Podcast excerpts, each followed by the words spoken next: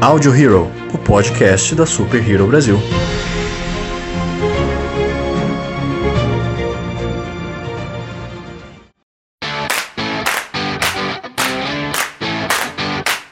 Olá, senhoras e senhores de todo o multiverso, sejam bem-vindos a mais um Audio Hero, o podcast da Super Hero Brasil. Eu sou o Luan Pierucci. Eu sou Hansley Neves. Eu sou o Lucas Aljabaile. Eu sou Joyce Freitas.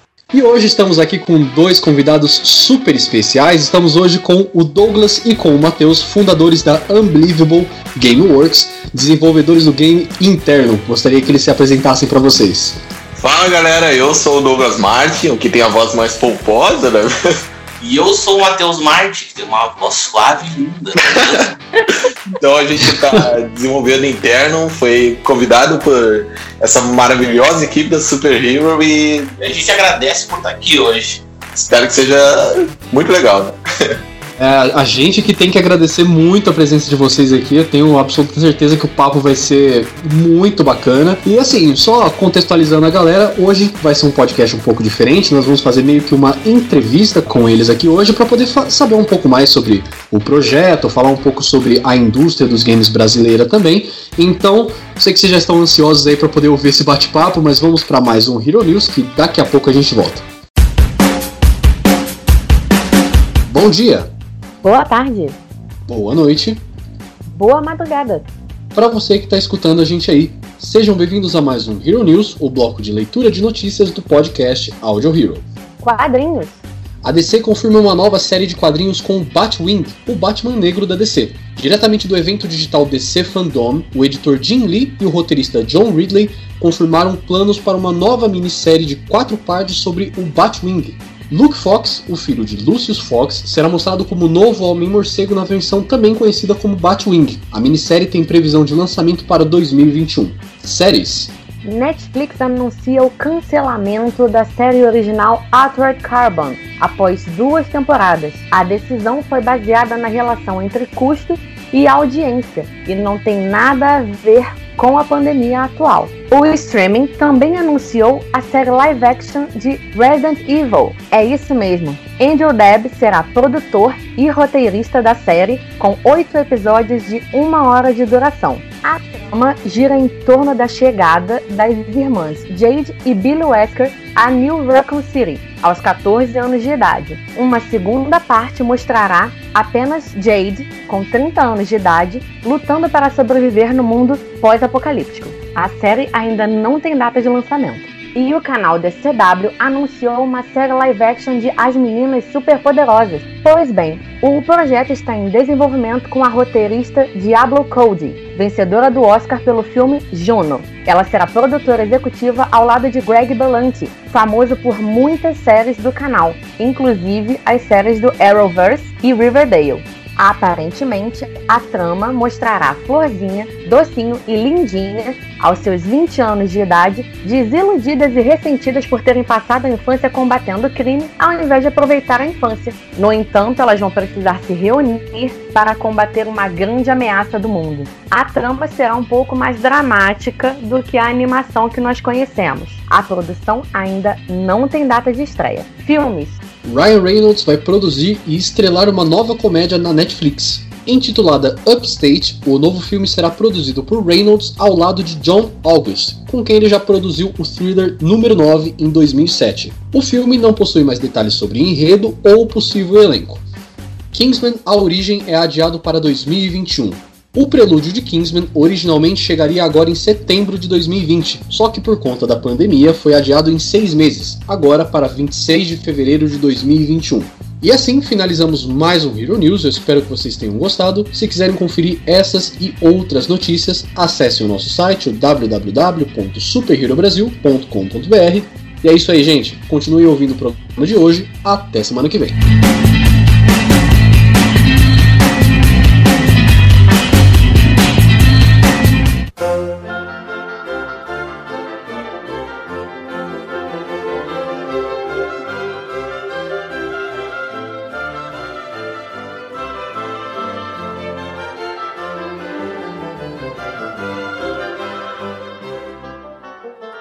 Bom, gente, vamos começar esse papo aqui realmente do início. Uh, eu queria perguntar hoje para os nossos convidados especiais assim para eles contarem um pouco como foi o início não só da desenvolvedora, né, da Unbelievable Gameworks, uhum. mas como que surgiu a ideia do interno, como que foi o começo desse projeto e a, as principais inspirações de vocês. Queria que vocês contassem um pouquinho sobre o início do projeto pra gente. Tá, então, eu vou começar, né, porque a ideia ela originalmente partiu de mim. Então, foi Deixa eu ver, ainda é 2020, eu sempre confundo, mas foi. Em 2016, por aí. É, lá por 2016 a ideia surgiu e o nome do jogo ainda não estava estipulado, nem nada. E a gente só queria fazer um jogo muito foda de survival horror. Porque naquela época eu tinha jogado muito Resident Evil 2, o, o clássico, né? E daí eu queria fazer alguma coisa naquela pegada, uh, parecido com aquilo. E aí a gente foi então moldando o projeto, né? Sim. Inclusive, a gente entrou nisso por causa de um projeto escolar do Douglas, que um seminário que ele precisava fazer algum projeto, e aí ele decidiu fazer o projeto. Como é que era o nome do. do... É, era, é um jogo que eu ainda quero revitalizar, né? Mas uh, Sim. esse foi o primeiro projeto que engatilhou a gente a, a começar a fazer jogos. Então, depois desse projeto, o Matheus se interessou, porque ele ainda não mexia, né? Com programação e environment designer, etc. Então ele acabou vindo comigo para é, criarmos uh, os conceitos de interno lá por 2016. É, cada um tinha o seu o que queria. Por exemplo, o Douglas quando ele jogava Resident Evil, ele se interessava muito pelo, pela questão do roteiro, do enredo e tudo mais. Já eu sempre analisava os cenários, que eu, eu, eu gostava muito da, da questão do, do, do da composição e construção de cada cenário em jogo. Tanto que eu me aprofundei mais em. É, é meio estranho de falar isso, mas Minecraft foi um jogo que realmente me trouxe essa paixão por criar cenários de jogos. Mas Minecraft foi mais pela questão da arquitetura, assim como o The Sims também me jogou para essa questão de criação de cenários. E aí eu fui explorando mais a questão da arquitetura e parei na, na questão de desenvolvimento de cenários para jogos, que é uma parte que eu realmente amo. Ah, então, deixa eu ver, isso aí foi mais lá por 2016 mesmo, lá pelo final de 2016. Sim, sim. Então, a partir de 2017, a gente começou a criar os, os conceitos sólidos e, e mais sobre os cenários e tudo mais, como seria sim, o, o escopo total. Que era uma história realmente bem clichê, né? É, a história antiga era muito clichê, mas a gente foi moldando e moldando até o final de 2017, quando a gente lançou a, o nosso trailer, né? Sim. No final de 2017. E depois desse trailer a gente perdeu o projeto. A gente É, até que. Caraca, gente... que dor. Que beleza. É, velho, essa parte foi difícil. o Matheus fala que foi engraçado, mas não ah, foi é engraçado. Ninguém foi. riu naquela parte, ó. É que foi engraçado porque era 3 horas da manhã e aí uh, antigamente a gente tinha só um computador, né? Era o que? Era um Athlon? Era é, a gente tinha só um computador que foi o, o nosso pontapé inicial para o é, desenvolvimento de jogos. Pioneiro. Que é pioneiro não. Pioneiro. Era um Athlon. O, o, computador era assim, era um AMD Athlon 240 X2, ele tinha dois núcleos. Sim. Eu ficava tentando desbloquear. dois núcleos, eu né? ficava tentando desbloquear os outros dois núcleos. eu nunca conseguia. Tinha 4 GB de RAM e tinha uma HD 6570. É, e então... a gente e era o que era 12 horas, a gente sempre regrava 12 horas para um é. e 12 horas para outro fazer o que tinha que fazer. Aí, imagina, eu tava cansado já trabalhando 12 horas. Ainda mais nessa época do trailer, porque na época do trailer, lá por dezembro, a gente começou a acelerar, acelerar. Vamos lançar esse trailer, a gente até abriu um, é, um Kickstarter, né? Sim. E daí a gente falou, cara, meu Deus, esse jogo vai bombar, a ideia é muito boa. E daí a gente nem dormia direito, a gente acordava, fazia, é, a gente já dormia pensando no próximo dia, a gente revezava o computador, daí assim a gente ia no, no final de dezembro. Fazia dele. plantão, né? Revezava, né? Era plantão. era o mesmo plantão de dezembro de 2016. E aí você imagina, eu tinha dormido só três horas, e aí ele me chama e diz: Cara, eu não sei o que aconteceu, mas não tá aparecendo nada. E eu já levantei, né? Meu Deus, cara. Sabe aquele aperto no coração? Caralho. Aquele mini assim. ataque cardíaco. É a hora que você lembra do backup que você não fez. Realmente, eu não tinha feito pecado. É, sabe quando tu pisa assim no chão e a perna tá molenga assim, tu não tem que ficar segurando nas paredes assim, tu não consegue andar. Aí eu peguei, cheguei no quarto, sentei na cadeira todo trevo. Eu, meu Deus, cara, não pode ser isso. E aí quando eu olhei, tinha perdido todo o mapa. E ali, e, e eu digo, a gente sempre disse que aquilo foi muito bom. Porque a gente tava, como eu posso dizer, acostumado a ver aquilo e a gente achava lindo. Só que depois a gente começou a rever as imagens, as coisas, e a gente falou, isso não tá no nível que a gente quer. A gente quer muito mais que isso, entendeu? Então eu sempre digo que a perda do projeto foi bom, porque eu digo que foi a renascença, o renascimento de, de interno. É, depois que a gente perdeu o projeto, a gente realmente viu que o nível técnico tava muito inferior a qualquer jogo, até indie, que tava sendo na época, no É. mesmo escopo. Então, já tinha saído Outlast, já, já tinha saído Layers of Fear, então a gente tinha uma gama grande para se inspirar. E a gente viu que interno não chegava perto de nenhum dos dois. Naquela época eu me inspirava muito em Outlast. O trailer, ah, o trailer de interno da, de 2017, ele mostra, mostra um pouco das, das inspirações que eu tinha muito em artes também, em quadros clássicos, eu estudava bastante isso, música clássica, etc. E o conceito tava bom, mas graficamente falando, tecnicamente falando, o projeto não tava algo que, se fosse sair, ia chamar alguma atenção. Sim. Então, o que aconteceu quando lançamos o Kickstarter? Flopou! É, na verdade a gente teve o quê? Nós tivemos uma ajuda de 10 reais do próprio Kickstarter, da qual nunca foi depositado pra gente. Daí aquilo realmente foi um baque. É, aquilo deu um desânimo enorme, assim, porque a gente viu que, pô, por que, que ninguém tá gostando? O que, que eu fiz de errado que ninguém tá gostando do projeto? Então, Não, até o momento, a única pessoa, pessoa não, né? Quem não tinha que gostar do projeto era a máquina, que trabalhando dois com um, dois com o outro, ela não tinha descanso. Né? Vocês quase criaram a Skynet, né?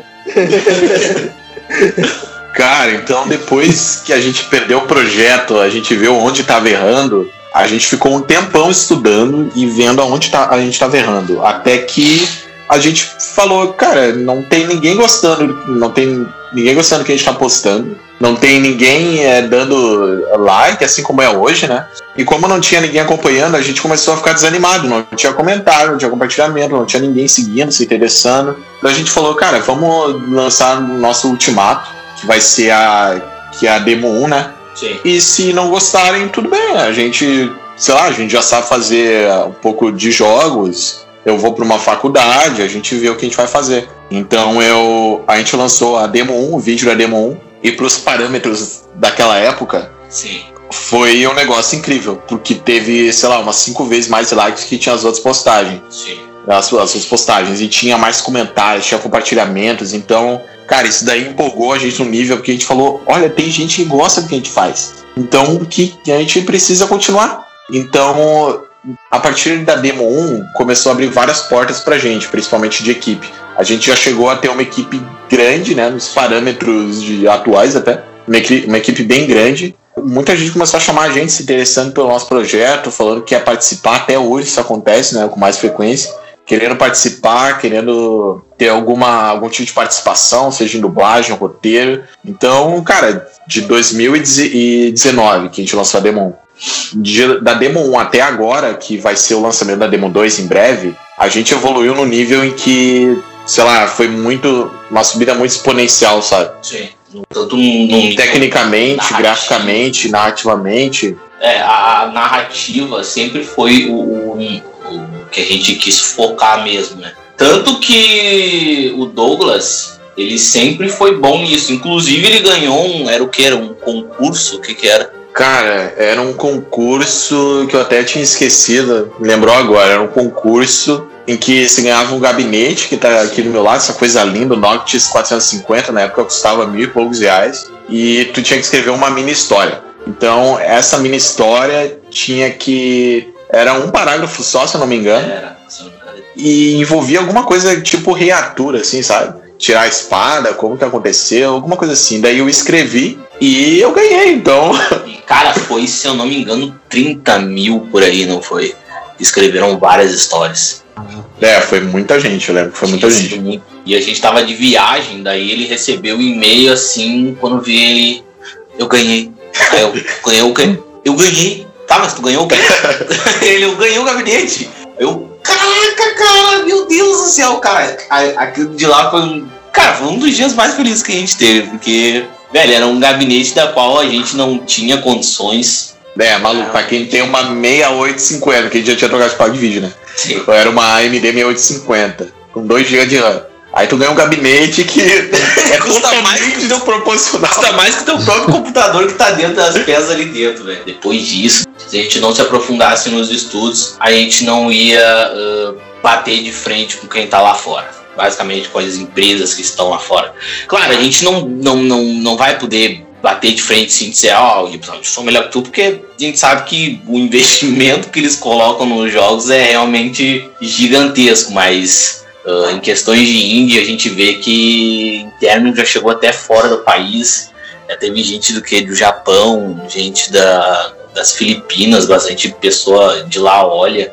Gente do, do, do México, inclusive no nosso grupo do, do WhatsApp tem até mexicano lá, então realmente ah, depois da, da, daquilo que a gente quis desistir, eu acredito que foi uma das melhores experiências que a gente teve A foi, gente podia ter. foi querer apostar ainda, querer fazer uma última coisa, porque senão a gente basicamente interno já não ia mais existir, não ia ser o, o que é hoje. A gente ia dar ultimato e desistir mesmo. Que bom que não desistiu, né? É, pô, se a gente tivesse desistido, cara, muita coisa boa não ia, não ia acontecer, sabe? Inclusive esse papo, tá vendo? Olha aí, cara. Olha só. sobre essa questão que vocês falaram de, de investimento e tudo mais, é, recentemente, né, o, o Brasil tem, tem, tem demonstrado bastante interesse né, nessa questão do, do mundo dos jogos, porque geralmente o pessoal aqui que queria seguir para essa área, né, estudava, se desenvolvia e ia para fora. É, O que, que vocês acham do, do- desse mercado agora começando a crescer aqui? Como que, que tem sido isso?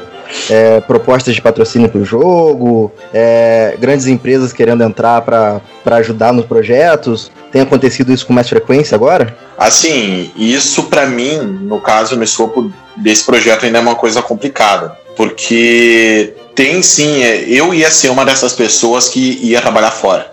Eu queria fazer faculdade e daí eu via que aqui não tinha futuro, então eu queria fazer uma faculdade e estudar fora. Mas a gente ah, conseguiu se estabelecer, né, entre aspas, e ainda é uma coisa complicada investimento em jogos. A gente recentemente recebeu uma proposta ah, de patrocínio, só que, sabe, é, como é que eu vou dizer isso, cara? Eu não quero nem citar nomes, porque, sabe? Seja mais realista, ah, é aquilo de a balança apenas só para um lado, só um lado sai ganhando. É, é, o que a gente quer, a gente. Nós somos criadores do projeto, a gente já tá com isso há anos, e uma coisa que a gente não vai fazer de modo algum é desrespeitar o nosso projeto, porque o nosso projeto é nosso. Então, quando a gente recebe uma proposta de, é, de empresa tal, que é, é, claramente não chega a ser ofensiva, mas é, olha, faz isso por mim e só eu ganho. O que, que tu acha? A gente, a gente vai estar desrespeitando nosso projeto, entendeu? Claro, Então- Vocês não se vão se dar, vocês não estão se dando valor se fizer uma parada dessa, né? Exatamente. Teve até de. Como é que é? Ah, pega e coloca um pôster ali. E, ah, e se a gente colocar o nome da marca ali nesse, desse jeito? É, É, no é. caso, colocar a marca dentro do projeto da Demo 2. É, isso é, a Ou- gente ou já falou e a gente não vai fazer de modo algum, porque o jogo é o jogo, patrocínio é patrocínio. A gente não vai colocar marcas ah, dentro do jogo, a gente quer, deixou isso bem claro, não vamos fazer. Pode acompanhar a gente nessa trajetória? Pode, mas dentro do jogo a gente não quer, porque a gente tem uma visão e a gente vai seguir essa visão até o final. É porque meio que tira a atenção do jogador, né? Então o cara tá jogando e aí ele tá envolto na história, quando vê ele vê uma marca ali, sabe? Se tu vê Coca-Cola, talvez, de refrigerante, acho que fica legal, né? Uma máquina de refri, né, dentro do, do cenário ali, alguma é. coisa do tipo. É, o problema vai ser tipo assim, pô, anúncio de papel higiênico, né? Aí vai ser meio complicado. É, tipo, uma placa de vídeo, o cara quer anunciar uma placa de vídeo dentro do, na jogo. Tório. O que É, que sei tá lá, tu Não criar é um tipo de novela, inimigo. né, gente? Pelo amor de Deus. Criar um tipo de inimigo novela. novo que seja uma placa de vídeo monstruosa, É, sei ué, lá, coisa assim, sabe? É, pô, novela eu vejo isso acontecendo e, e na própria novela acho desrespeito, porque eu lembro que eu tava na cozinha e tava passando novela. Daí do nada os caras param a novela pra fazer o merchan, cara. É, é. tipo, É, eu fiquei, meu Deus, eu não Tem merchan que é aquele sutil, né? Que a parada tá ali, a câmera Aham. pega, mas ninguém comenta. E tem aquele merchan que é. Olha o que eu acabei de comprar! E fica três minutos de diálogo em torno daquilo. É, é bem bizarro. Num jogo é totalmente compreensível que tiraria o Esse foco. merchan aí que você comentou, ele só se aplica na vida real se se trata do celular da Xiaomi, que aí a pessoa faz a propaganda de verdade. Fora Cara, isso, na verdade, o merchan pra ele ser discreto e ele ser funcional, ele tem que ser igual a Jequiti, mano. Só piscar o negócio na tela do game. Aí tá bom. O cara ficar se perguntando, meu Deus, isso foi um bug do jogo. Aí o jogo entra no site pra gente de Jequiti. Por que É, eu estou então. aqui? Ou do jogo de vocês ser um jogo de terror que vocês podem falar, não, pô, foi um jumpscare isso aí, cara, não tem nada a ver. Temos os álibis perfeitos. Então, ah, com, com relação. Só deixa eu terminar aqui, com relação a marcas, então. Ah, Algumas já Teve- falaram com a É, gente. teve essas, mas a gente não, não quer fazer esse tipo de coisa, sabe? Que ofende o projeto. Agora, com a Demo 2, a gente espera angariar muito mais é, público também e talvez chamar a atenção de investidores que queiram que o projeto se torne realidade e tudo mais, que queiram fazer o projeto se tornar realidade que ele é. Porque interno não é um projeto, é um survival horror, não é um survival horror que tem a, a mulher ali, daí tem tiros, sabe? Não é sobre isso que a gente quer falar. A gente quer contar a história da Audrey Martins e vai ser nessa penitenciária no Rio Grande do Sul. E daí nessa penitenciária ela vai passar por situações que vai desafiar, vai desafiar ela como ser humano, Sim. vai desafiar o intelecto dela e junto com o jogador é um projeto que vai falar sobre abordar sobre depressão, sobre transtorno de personalidade, sobre ansiedade. Então não é uma coisa que, sabe, todo mundo quer ver num jogo. Eu não vou, por exemplo, ah, eu vou jogar Watch Dogs porque eu quero ver os dramas pessoais do Aiden Pierce. Claro, quando tu começa a jogar e entender todo o conceito dele, tu abraça isso. Mas é difícil um jogo te pegar só por essa trama, só por essa sinopse, entendeu? Então a gente entende que a gente precisa fazer mais, que no caso é a Demo 2, e mostrar isso pro público e falar, olha, isso funciona se, se você gostar dele, entendeu? A gente pode fazer É. isso, isso completo. Pelo que eu tô entendendo, vocês querem dar um contexto diferente ao survival horror, horror, né? Vocês querem, tipo assim, pegar, fazer uma pegada mais, ao invés de pegar é, mais o lado da ação, o lado mais psicológico, né? De, de, de trabalhar com as per- perturbações, né? É, cara, a gente tem exemplos aí como Resident Evil 6, por exemplo.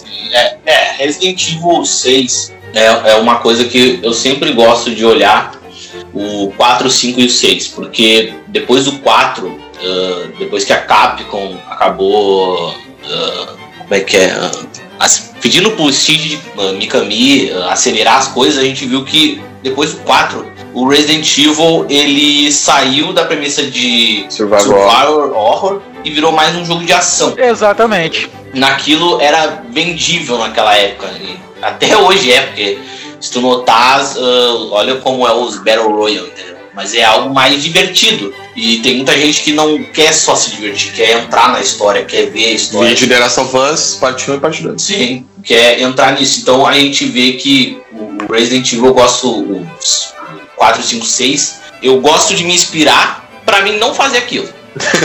Exatamente isso. Eu olho assim, eu até a gente até jogou, eu acho, há pouco tempo. é, Um pouco não, um ano atrás, eu acho seis, que a gente rejogou e eu falei, cara, esse jogo é todo errado.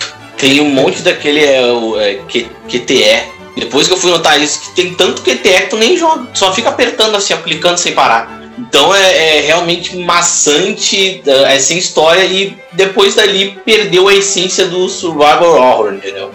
Então a gente não quer perder isso. O Resident Evil se perdeu totalmente, né, cara? De fazer Agora que voltou, né? tempo. É, agora que deu uma voltada pro, pro, pro um pouco assim do que era antes, né? É, eu tô empolgado Mas- com oito também. Mas teve o renascimento com 7, cara. Isso foi realmente bom. E o investimento foi menor e a equipe também foi menor. Inclusive foi a equipe do. Como é que era aquele? Revelations. Uhum. Do Revelations, foi aquela equipe, entendeu? O antigão, Então, eu vi- o Revelations era do. Aí saiu pro. Pra, Era qual- do 3DS, né? 3DS, isso aí. 3DS. E daí eu vi uma entrevista do. do eu, ah, eu olhei umas 4, 5 vezes assim. Do. do acho que ele era. Tava no cargo-chefe lá da produção. E, cara, ele falou uma coisa que realmente é o certo. Que às vezes os jogos se perdem no que estão fazendo, porque eles querem ir no embalo de outros. E realmente E perde a a essência. dele que- mesmo. Porra, perde a essência que tinha que ter, entendeu? E é aquilo, o Survival Horror é pra te explorar o jogador, é pra te mostrar pro jogador que dentro próprio quarto, ah, com o teclado dele, com o mouse dele, com a cadeira dele, ele jogando, ele pode sim sentir medo e ele pode imergir pra dentro daquilo, entendeu? Então é realmente essa essência que a gente quer ter. E a gente, basicamente, eu sempre digo que aí meio que, que o Douglas criou algo novo, porque eu até agora, tu não vai ver um survival horror de investigação, com eleme- elementos investigativos, entendeu? É, você Que entrou é- num ponto até que eu queria questionar aí a vocês, cara, que era questão do, da, dessa parte investiga investigativa, vocês tiveram uma consultoria, né? Sim. É, cara, assim, isso foi foda pra caralho. Porque assim, a gente, a gente tava com a premissa de que ia ser um survival horror de investigação, tá? Então a Audrey, ela é uma perita criminal e tudo mais. Ok, temos isso guardado já no lugar. Então eu pensei assim, por que se ela é perita, eu, eu não sou um perito, então eu teria que estudar muito mais pra saber o que eu queria saber. Então por que, que eu não, não acho um perito criminal, uma perita É. criminal, pra, pra poder ajudar a gente nisso? Porque é muito mais do que isso, sabe? Muito mais do que gírias, do que o jeito de falar, do que o jeito de analisar. O perito criminal é, assim, tem uma gama de, de coisas que torna Sim. a coisa única. Então a gente precisava de alguém que tivesse nesse meio. E por sorte, a gente achou quem? O Anderson Mac Morales. Que aliás o Mac é uma. O personagem Mac de interno é uma referência ao Mac, É uma homenagem que a gente deu. é uma homenagem ao período criminal. E a gente viu que com ele, quando ele entrou, a gente basicamente teve que remodelar bastante coisa, porque realmente é uma coisa assim, em questão de manchas de sangue, É, o que a gente armas daquela aprendia. época, as gírias próprias que tem na, na- As tecnologias até para para reconhecer digitais e reconhecer o- os terrenos e tal. Então a gente deu Uhum. sorte de que ele, cara, ele é nerd. Então assim, ó, Isso aí foi- isso aí matou, sabe? E o cara ainda, o cara ainda dizia pra gente que ele tava gostando. E, tipo, cara, obrigado mesmo. Eu fiquei, meu Deus, né?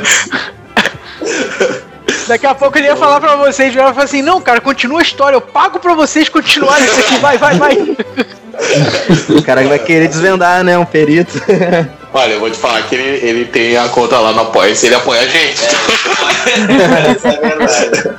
Realmente o Mac deu uma luz, assim, em questões de, de, na minha opinião, de cenários e tanto de história, porque ele ajuda bastante nos puzzles, né? Porque o É. que ele tem de ideia de puzzle, assim, te fala. "Cara, Aliás, o puzzle da. O puzzle que vai ter na, na Demo 2 vai ser um puzzle que surgiu dele. Sim. Uma ideia dele. Então a gente tá adaptando um pouco pra poder caber dentro do jogo. Porque ele posta muito enigmas e tal no- nas redes dele. E, cara, é incrível isso. Eu não, não tenho mais palavra, porque a gente tem um período criminal dentro do projeto, entendeu? É, que, que a gente tinha falado, né? Que a gente não. E, e aproxima o jogo da realidade também, né? Sim. Com certeza, isso tá até nas descrições lá do nosso site, que a- a- o que a gente quer é imersão. A gente não quer fazer a coisa mais realista do mundo, até porque a gente não tem equipe, investimento, a gente não tem suporte para isso. Mas a gente quer fazer a imersão. Inclusive, a gente lembra o que ele tinha falado quando a gente se encontrou a primeira vez, a visto, ah, que a gente olha se assar e daí ele Ah, Ah, cara, exclui tudo isso que é tudo mentira e nada desses tempos aí funciona o que eles fazem. Eu, caraca, velho, meu Deus, eu tava seguindo o negócio que nem é verdade. Aí ele veio, começou a ajudar a gente em questões de, de cenários de mancha de sangue e, cara, Eu achava que mancha de sangue assim, ah, ó, pega um treco vermelho e coloca ali pronto. Aí ele, não, tem um jeito que, que, que como é que a gotícula vai. As gotículas de sangue, ou, é, o jeito que As se têm espalha. padrões de acordo com os experimentos que vocês querem recriar, de acordo com a, com a cenografia que vocês querem criar. Tem o ângulo, tem o. Isso aí. Não é espirro que chama, mas é como se fosse isso. É, É o Dector, cara. respingo. Então, eu vejo muito CSI. Aí leva a Joyce pra equipe, hein? tipo amada de da coisa. da Hero. Acho que todo mundo que vê esse tipo de série acaba ficando acostumado. É meio Acaba psicótico. Esse- eu sou um pouco mesmo. Vocês quiseram é, é, colocar um, um pano de fundo realista, efetivamente, no, no jogo, né? Aham. Então, isso agregou demais, sabe? E quando a gente conseguiu o Mac, quando o Mac entrou pra, pra equipe também, eu pensei. Eu pensei direto numa coisa que eu queria também, que era o jogo, além da de ser perita, o jogo fala sobre transtornos, transtornos psicológicos. Então, por que não alguém da área da psicologia? Alguma psicóloga, alguma psiquiatra, é, alguém que estuda isso, sabe? Sim. Só que, sei lá, não deu, essa parte não deu certo. Então a gente não conseguiu isso, mas ainda é uma meta que a gente quer. Que aliás eu ainda não falei, né? Eu só falei com o Mac, o Mac disse que ia tentar dar uma ajudada nisso também. Mas é uma coisa que a gente também quer, porque daí o jogo ficar redondo, sabe? Todas as partes vão ter a, as- a atenção necessária para que nada saia errado. Sim. Então é uma coisa que a gente também tá, tá no caminho pra. que a gente quer, né? É, exatamente. Cara, e, e falando um pouco agora sobre a questão do enredo, né? Eu, assim, é, eu sou gamer, amo jogar videogame, meu hobby favorito, assim. E em praticamente todos os games, o que mais me atrai realmente é a história. Eu fiquei realmente muito animado ouvindo vocês falando que o, o- a narrativa, né, toda a história do game vai ser uma parte muito importante.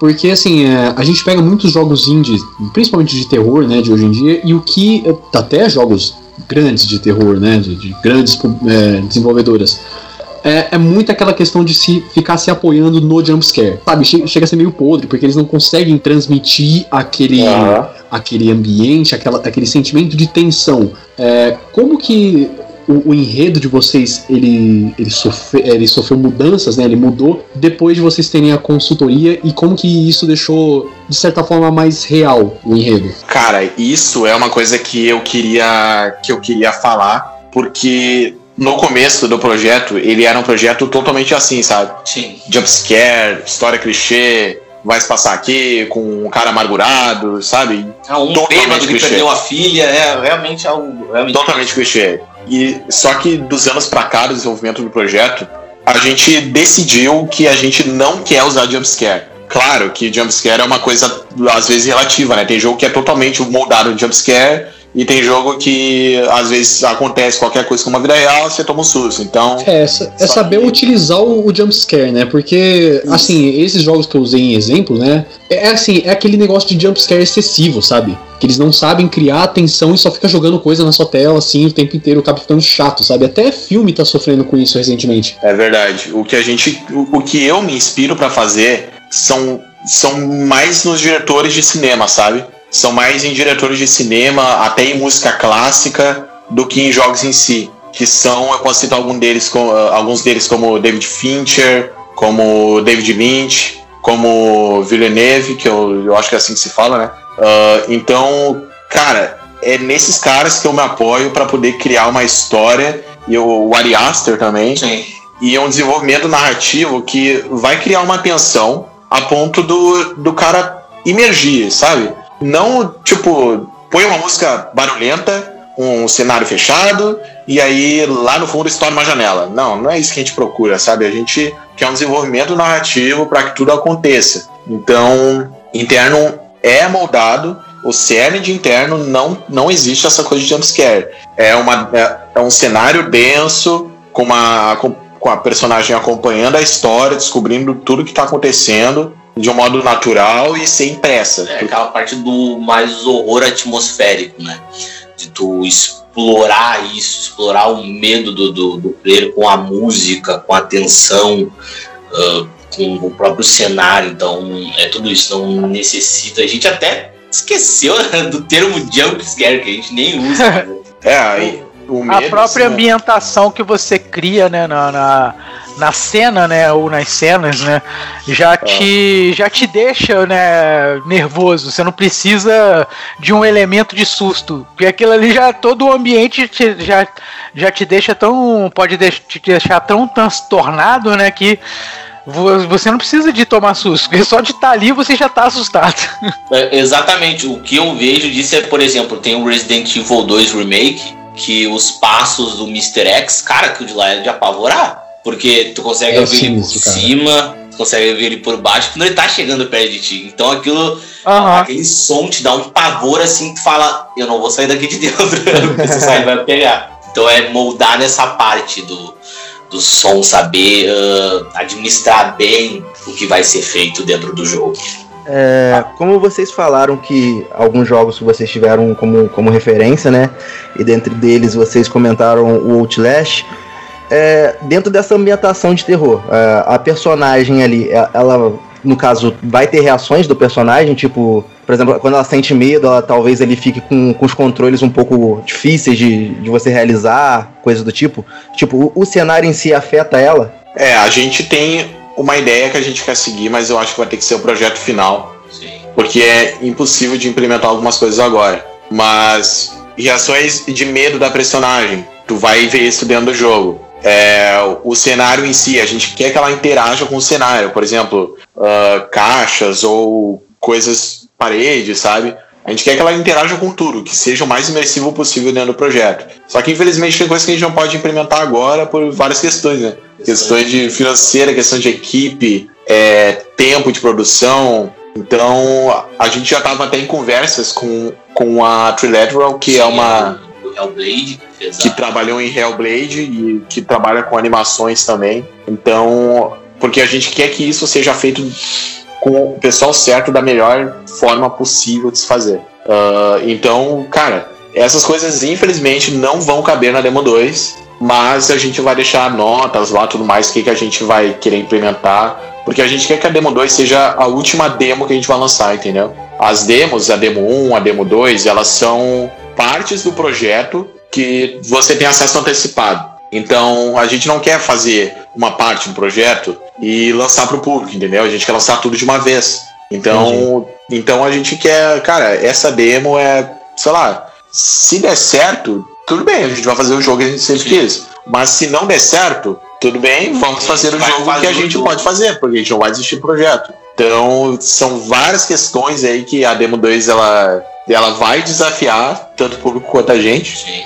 E, né, vamos, o que a gente mais quer é implementar as coisas no projeto. É, como a gente diz que se tudo der, tudo for conforme o que a gente espera, é, espera acredito que, ah, cara, vai ser o melhor demo, o melhor jogo que, que se pode ser visto da nossa concepção, né? Não vou vai te ver como o cara ama o jogo.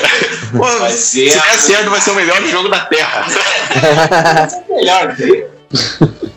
É, sobre o, a, a, parte realmente ali do, dos acontecimentos diferentes, né, da, ali do presídio. Vocês já tem alguma coisa que pode ser soltada sobre a história ou o porquê da, das coisas acontecerem? Tem alguma coisa que vocês já podem liberar? Spoiler! Spoiler. Obviamente. o pessoal deve pensar, pô, o cara tá querendo saber ali pra trazer mais informação pro público. Não, eu tô louco pra saber isso é, só, só isso mesmo. a gente quer informação em primeira mão, essa é a verdade. Eu sei que no jogo deles não, cara, mas spoiler em jogo de terror é justamente você contar onde tem o, o, o a parte do susto, né? É, olha aí. Cara, tem, olha, o Matheus ele é muito bocuro, mas assim, é, o projeto, o, o, que todo mundo já sabe é que vai se, vai se passar dentro de uma prisão. Uh, vai contar a história da Audrey. A Audrey quer salvar o, o Sebastian Bach, que, que, aliás é um é nome inspirado em música, músicos clássicos, uh, compositores da música clássica. Então a gente já tem essas coisas assim liberadas. Agora, coisas que talvez eu não possa falar aqui. O que, que pode ser? Deixa eu ver, deixa eu analisar aqui, senão eu acabo falando. É um que não pode falar, mas que pode falar, entendeu? Tem que ser uma Informação Ah, de tem que ser uma primeira mão assim, entendeu? Pensa aí, um pouquinho, com carinho. Aquela Pô, gente, agora- pessoa tentando liberar a, a- a veia investigativa para arrancar a informação. É, vamos, vamos falar o que, ó. Vamos falar uma coisa, eu posso falar? Vamos ver. Eu não Não, posso falar. Falar. Vai, não sei. vai, o Tom Holland deixa falar. o microfone na mão dele, lascou. Ó, o cara vai. O cara tá me escrevendo aqui. ó. Isso. Ah, Ah, tá. então, é. eu posso falar? Isso aí Posso pode. falar então, ó. Demo 2 vai ter uma coisa que eu acho que nenhum jogo. Não, acho não. Tenho certeza que nenhum jogo brasileiro utilizou ou tá utilizando. A gente vai usar o método de mocap, tanto facial, tanto Oh. corporal. Opa! Pra... É, olha, ele Caraca. fugiu da, da questão que é narrativa, mas. mas tá valendo, vocês gostaram, hein? Não, gostei, não, já gostei, já gostei. Não, ótimo. Caraca, isso é sensacional. Então, basicamente, a gente vai ser a primeira empresa a utilizar isso em um jogo Survival Horror aqui no Brasil. E talvez, não sei, a primeira empresa que vai utilizar o mocap. E inclusive a gente vai mostrar isso no trailer, né? O trailer É, vai o trailer, o nosso trailer, meu Deus, eu, eu sempre que eu penso na palavra trailer e interno eu fico empolgado. Porque vai ser uma coisa em que finalmente eu vou poder mostrar Sim. o que é o projeto. Então, o trailer vai ser bem cinemático, vai ter cenas é, já com o mocap, né? Com a captura de movimentos na Audrey. Então vai ter vai ter, é, vai ter o áudio localizado aqui, que a, a equipe que tá fazendo a dublagem, né? Que não se fala dublagem, né? Mas eu vou falar dublagem pra todo mundo entender. É Que bem a- famosa, inclusive, né? Dublou. A UW, que tá dublando o interno. Então, cara, só os profissionais e vai ficar uma coisa incrível também. Ah, pô, aliás, isso daí também é uma novidade, né? Ah, pô, já sou mais. Aí vocês ficam bem quietinhos, né? Porque deixa eu falar. Deixa eu- É óbvio. Desembala, desembala. Cara, o a primeira parte da, do projeto, fal- falando um pouco mais do projeto, né? A primeira parte vai ser ali toda no, no, no prédio de documentos do complexo penitenciário. Então, essa primeira parte interna vai ser toda nesse prédio. E a segunda e a terceira parte. Tá, agora eu vou falar uma, uma, uma coisa. Eu não sei se eu devo falar isso. Deve, deve. Sei o que tá pensando. Tudo você deve, tudo você Tá, deve. eu, vou, eu vou falar, eu vou falar então. Só que não, não. Assim, deixa pra eles pensarem. eu Não vou falar mais nada, mas assim. a segunda. Dá umas pistas, cara. Não precisa falar tudo, mas só colocar uma pista, Uma- uma pista, uma assim. pista. ó. A segunda e a terceira parte vão ser definitivamente no, no, no complexo penitenciário, nas alas da prisão. E no final. Ah, que droga, falei demais. Ah, mas o final, ó, o final em filme demora uns uma meia hora, 40 minutos. Então, o final de interno vai se passar de volta no prédio. Não, eu, eu ia falar hoje, mas eu não vou. Mas, mas vai voltar pro, pro prédio e o jogo vai terminar no prédio de volta. Então vão acontecer até chegar lá, vai acontecer inúmeras, é, inúmeras, e- inúmeros eventos. Então, cara, esse é um jogo para ser em média 7 horas de jogo, 5 a 7 horas de jogo, e com puzzle pular lá para 18, 20 horas de jogo. É, as coisas são realmente é pra complicar. Então a gente quer, quer explorar muito essa parte, sabe? E fazer uma jornada completa, sabe? Pra, pra que fique uma coisa consistente que, e que a história da obra seja contada da forma correta, porque a gente não pode apressar o, o projeto, é, apressar as partes. Até um cara falou lá no Twitter, ah, vocês seriam maiores se postassem mais e não sei É, o quê. E daí eu respondi assim, cara, não tem como eu postar mais. Se eu postar mais, eu vou estar entregando o jogo. Se eu É. entregar o jogo, a tua experiência de jogador vai ser comprometida, É, entendeu? o que a gente preza bastante é pela, pela experiência do jogador, tanto que a gente não, não, não solta muita coisa assim, entendeu? Então, realmente não tem como que a gente não quer estragar a experiência. Daí um cara diz, ah, não, mas tudo bem, ah, a minha experiência pode ser estragada, mas aí a gente tem mais um monte de gente que tá esperando isso. né? Não pode É, quantos mais? Então a gente não pode ficar. A gente, aliás, nunca fez. Gravar vídeos jogando o projeto, tirar fotos excessivas de todos os cenários. A gente não pode fazer isso, porque se o cara vê o vídeo ali, é como se tu tivesse, sabe, vendo o set de um filme. É, Então tu tá caminhando ali, daí o, o diretor fala, ó, aqui vai ser gravado tal, aqui vai ser gravado tal. Então, sabe, a hora que o cara vê o filme, ele vai falar, ah, essa parte aí foi não sei o quê, essa parte aqui tal. Então o cara se perde da experiência, entendeu? É basicamente como tu vê como se constrói todo o jogo, por exemplo, se a gente mostrasse o jogo todo sendo construído, na hora que tu chegar pra jogar não vai ser a mesma coisa, entendeu? Vai ser tipo, ah, era isso. É, a gente, a gente evita isso nessa Você parte. perde um pouco a magia da, da situação, né? Isso. Sim, Ainda sim. mais. Eu, eu sou muito fã de dubladores, sabe? Mas cada vez que eu vejo a foto de um dublador, olha, esse cara dublou tal coisa, eu fico. É, eu também faço isso cara? sempre. Por que, que eu vi isso, cara? Agora eu vou ver o cara sendo dublado e vou ficar pensando no rosto do dublador. assim. Mas. Eu não, eu, eu não ia perguntar, mas eu vou perguntar, cara. Quem é que vai. Quem, quem são as vozes? Vocês podem dizer aí? Ai, deixa eu ver. Deixa eu ver. E Ah, tá, a, a- a do. Não, não vou falar, não. Vou deixar pro trailer. Vou ter mais experiência. é realmente. Eu corto, eu corto, eu juro que eu corto. Vamos dizer assim, ó, é alguém muito importante. Não, a, no- a voz do Sebastian é. É, ah, meu Deus do céu, até emoção aqui. Ah, meu Deus, eu já tô especulando na minha cabeça, cara.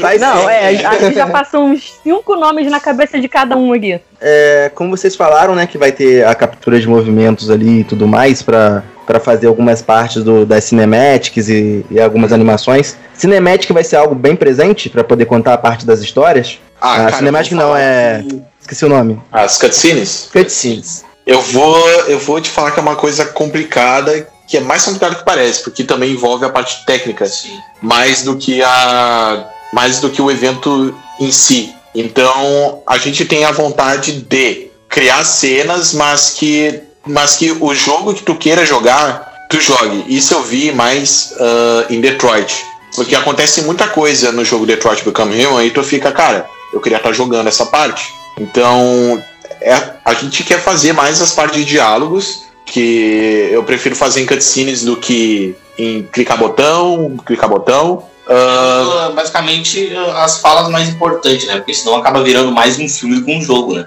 é, então a gente quer fazer as, as partes as partes mais importantes a gente quer que o jogador jogue. A gente quer que ele passe por aquilo, sem que ninguém interfira. Ah, agora, parte de que envolve mais prestar atenção do jogador no roteiro, é, prestar atenção no- em alguns, algumas conversas importantes. E isso, isso eu acho que tem que ser cutscene. Isso eu prefiro que Entendi. seja cutscene. É, até pra- às vezes ali pra contar um- uma história de algum personagem que não tá dentro daquele cenário que vocês desenvolveram pro Isso. game, né? Às vezes É. puxar alguma coisa da lembrança dele ou coisa do tipo. Flashbacks também vai ser uma coisa. Só não bota a música triste do Naruto no flashback. Referência. Cara, cara, e ainda falando um pouco dessa questão do, do mocap, né, que você falou, eu fiquei muito animado com isso, porque é uma outra coisa que me remete a jogos de terror também, que é muito importante, que é a expressão facial dos personagens, né? Hora. Porque não só você tá dentro daquele universo, você tá passando por aquilo, mas obviamente que o protagonista tá passando por tudo aquilo, né? Então, uma expressão facial realista, uma expressão de medo no personagem é mais do que necessário, né? É, o que, que a gente pode esperar da- das expressões faciais? Vai ficar realmente aparente que o personagem tá passando não só pelo medo, mas também por todos o- os demônios internos, né, que vocês falaram, tudo a questão da ansiedade, da depressão, tudo assim. A gente vai ver um pouco disso. Queria que vocês comentassem um pouco sobre isso agora. Tá, então agora obrigado pela pergunta, porque você vai fazer eu revelar outra coisa.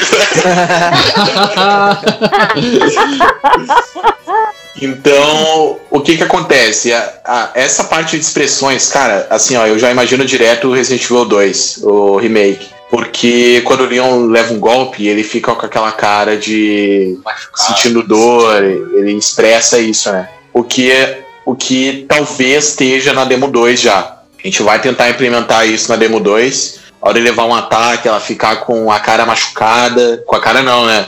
Com a expressão de, de que ela tá machucada. ah, e ficar. ah, sabe, quando tu gira a câmera pra cara do, da personagem, ela expressar reações de acordo com o que tá acontecendo. Então, sim, isso a gente não contou pra ninguém até agora, ah, mas é uma coisa que a gente quer implementar já na demo 2. E em relação ao realismo, o que a gente tá fazendo há um mês mais ou menos é evitando o, ah, o Uncanny Valley, né? Que é o Vale da Estranheza. Então, Exatamente. então a gente está usando mais de 70 expressões na Audrey. A gente está pegando uma gama uma, uma gama muito grande para fazer com que todas as expressões sejam, sejam feitas é, de forma correta. O que a gente não vai poder garantir para a Demo 2 uh, são as deformações no rosto. Acho que é assim que eu devo falar. Sabe quando tu é, franze a testa, por exemplo? E então a, a, a tua pele ela se acumula, assim. As é microexpressões, né? As microexpressões, é. Então isso a gente Uhum. não vai garantir porque precisa de mais tempo, infelizmente. Então a gente precisaria de mais um ou dois meses para trabalhar nisso. Então isso a gente não vai colocar. Mas a expressão em si não vai perder nada. Perder sua ess- essência. Não vai perder nada porque para muitos jogos que estão lançando, estão lançando agora, inclusive. Até o Battlefield 5, que a gente tá jogando ultimamente, ah, tu tá ali no menu e o personagem tá expressando reações. Então, assim, eu olhei e falei, interno tá. Assim, eu não, eu não vou ser arrogante e dizer, nossa, tá melhor. Mas tá muito próximo disso. Sim. A gente não tá perdendo nada pra isso daí. Então, é uma coisa que a gente não faria se a gente não tivesse certeza de que não sairia com qualidade. É, o que, cara, o que a gente preza aqui, já se diz pelo nome, é a qualidade. A gente vai até o fim com isso para mostrar a maior qualidade e que rode, que todo mundo pergunta, vai rodar no meu PC da Xuxa? e a gente tenta otimizar o máximo, mas que não perca totalmente a qualidade para esses PCs mais modestos. Porque até remete a, a um assunto que a gente estava falando a- a- agora há pouco, que é sobre a história versus os gráficos. Até ultimamente teve uma, um comentário lá na página que foi: Ah, pessoal, não liguem muito pros gráficos, porque a gente quer mesmo saber de história. E daí eu respondo sempre, né? Cara, não se preocupa, porque o gráfico é o que tá acompanhando a história, entendeu? A história, ela já tá ali moldada, já tá do jeito certo, a gente só precisa da implementação é, com todos os fatores e tudo mais. O gráfico, ele só serve para acompanhar a imersão que a gente quer colocar no, no jogo. E a padronização da, da, da empresa com o projeto, entendeu? Então não é algo tipo, meu Deus, é gráfico, vamos trabalhar no gráfico. Não, é tipo, é o que a gente sabe fazer, então é o que a gente vai fazer. É, É nossa obrigação entregar uma coisa desse tipo. é que na realidade o gráfico ele não, não nos preocupa, porque a gente sabe que vai entregar algo realmente bom e de alta qualidade. O que a gente se preocupa mais, que a gente foca na questão da narrativa mesmo, que é o que é mais importante, entendeu? já para um jogo narratológico que tem narrativa e enredo, isso é o que vai fazer você imergir realmente naquilo. Como por exemplo, tem jogos que não tem um gráfico, por exemplo, do The Last of Us, e tu fica imersivo naquilo, tu fica, tu chora, tu sente que o personagem tá tu sente que o personagem tá sentindo, é aquilo da questão do pseudo controle que tu o jogo te coloca lá dentro. Então, o, o gráfico a gente garante que vai sair algo de extrema qualidade. ah, não vai ter perda nada disso, mas a gente não se preocupa tanto com isso, sim com a narrativa, o enredo, a história e tudo mais. É, enquanto a mocap, podem ficar tranquilos, porque eu aposto que vocês vão gostar. Eu aposto que todo mundo vai gostar, né? Todo mundo vai Fico gostar. muito feliz. Até eu tô gostando.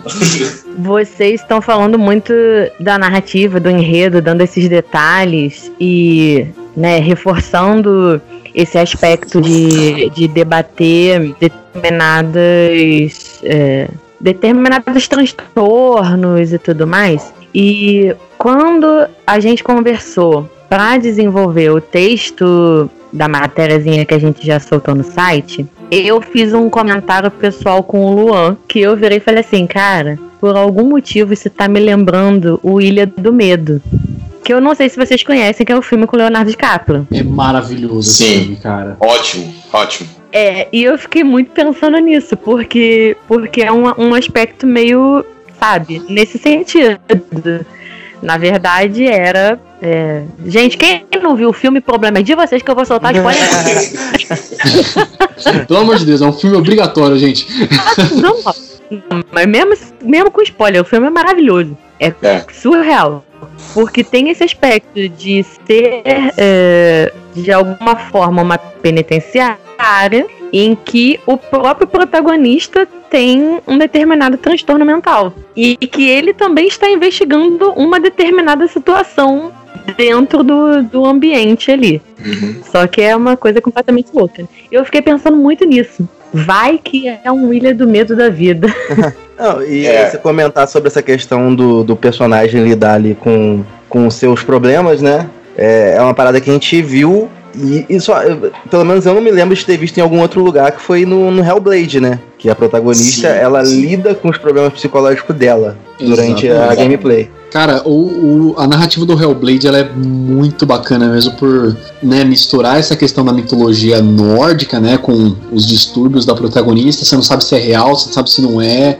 É, cara, é sensacional mesmo. Olha, Hellblade e Ilha do Medo, eles estavam comigo desde o começo, desde que eu comecei a escrever o projeto. Porque, aliás, volta e meia eu coloco ali na. ah, eu coloco Ilha do Medo e fico assistindo, fico relembrando, porque é uma inspiração muito grande que tem, sabe? Quase toda semana, tu quer dizer, né? Cara, porque é um filme. Olha É- é um- só, é um filme eu não perfeito. vou julgar, porque se eu, sei lá, tivesse um tempo, eu vir, veria toda semana, porque eu sou louca Olha aí, filme. olha aí. É maravilhoso. Ilha do Medo realmente é um.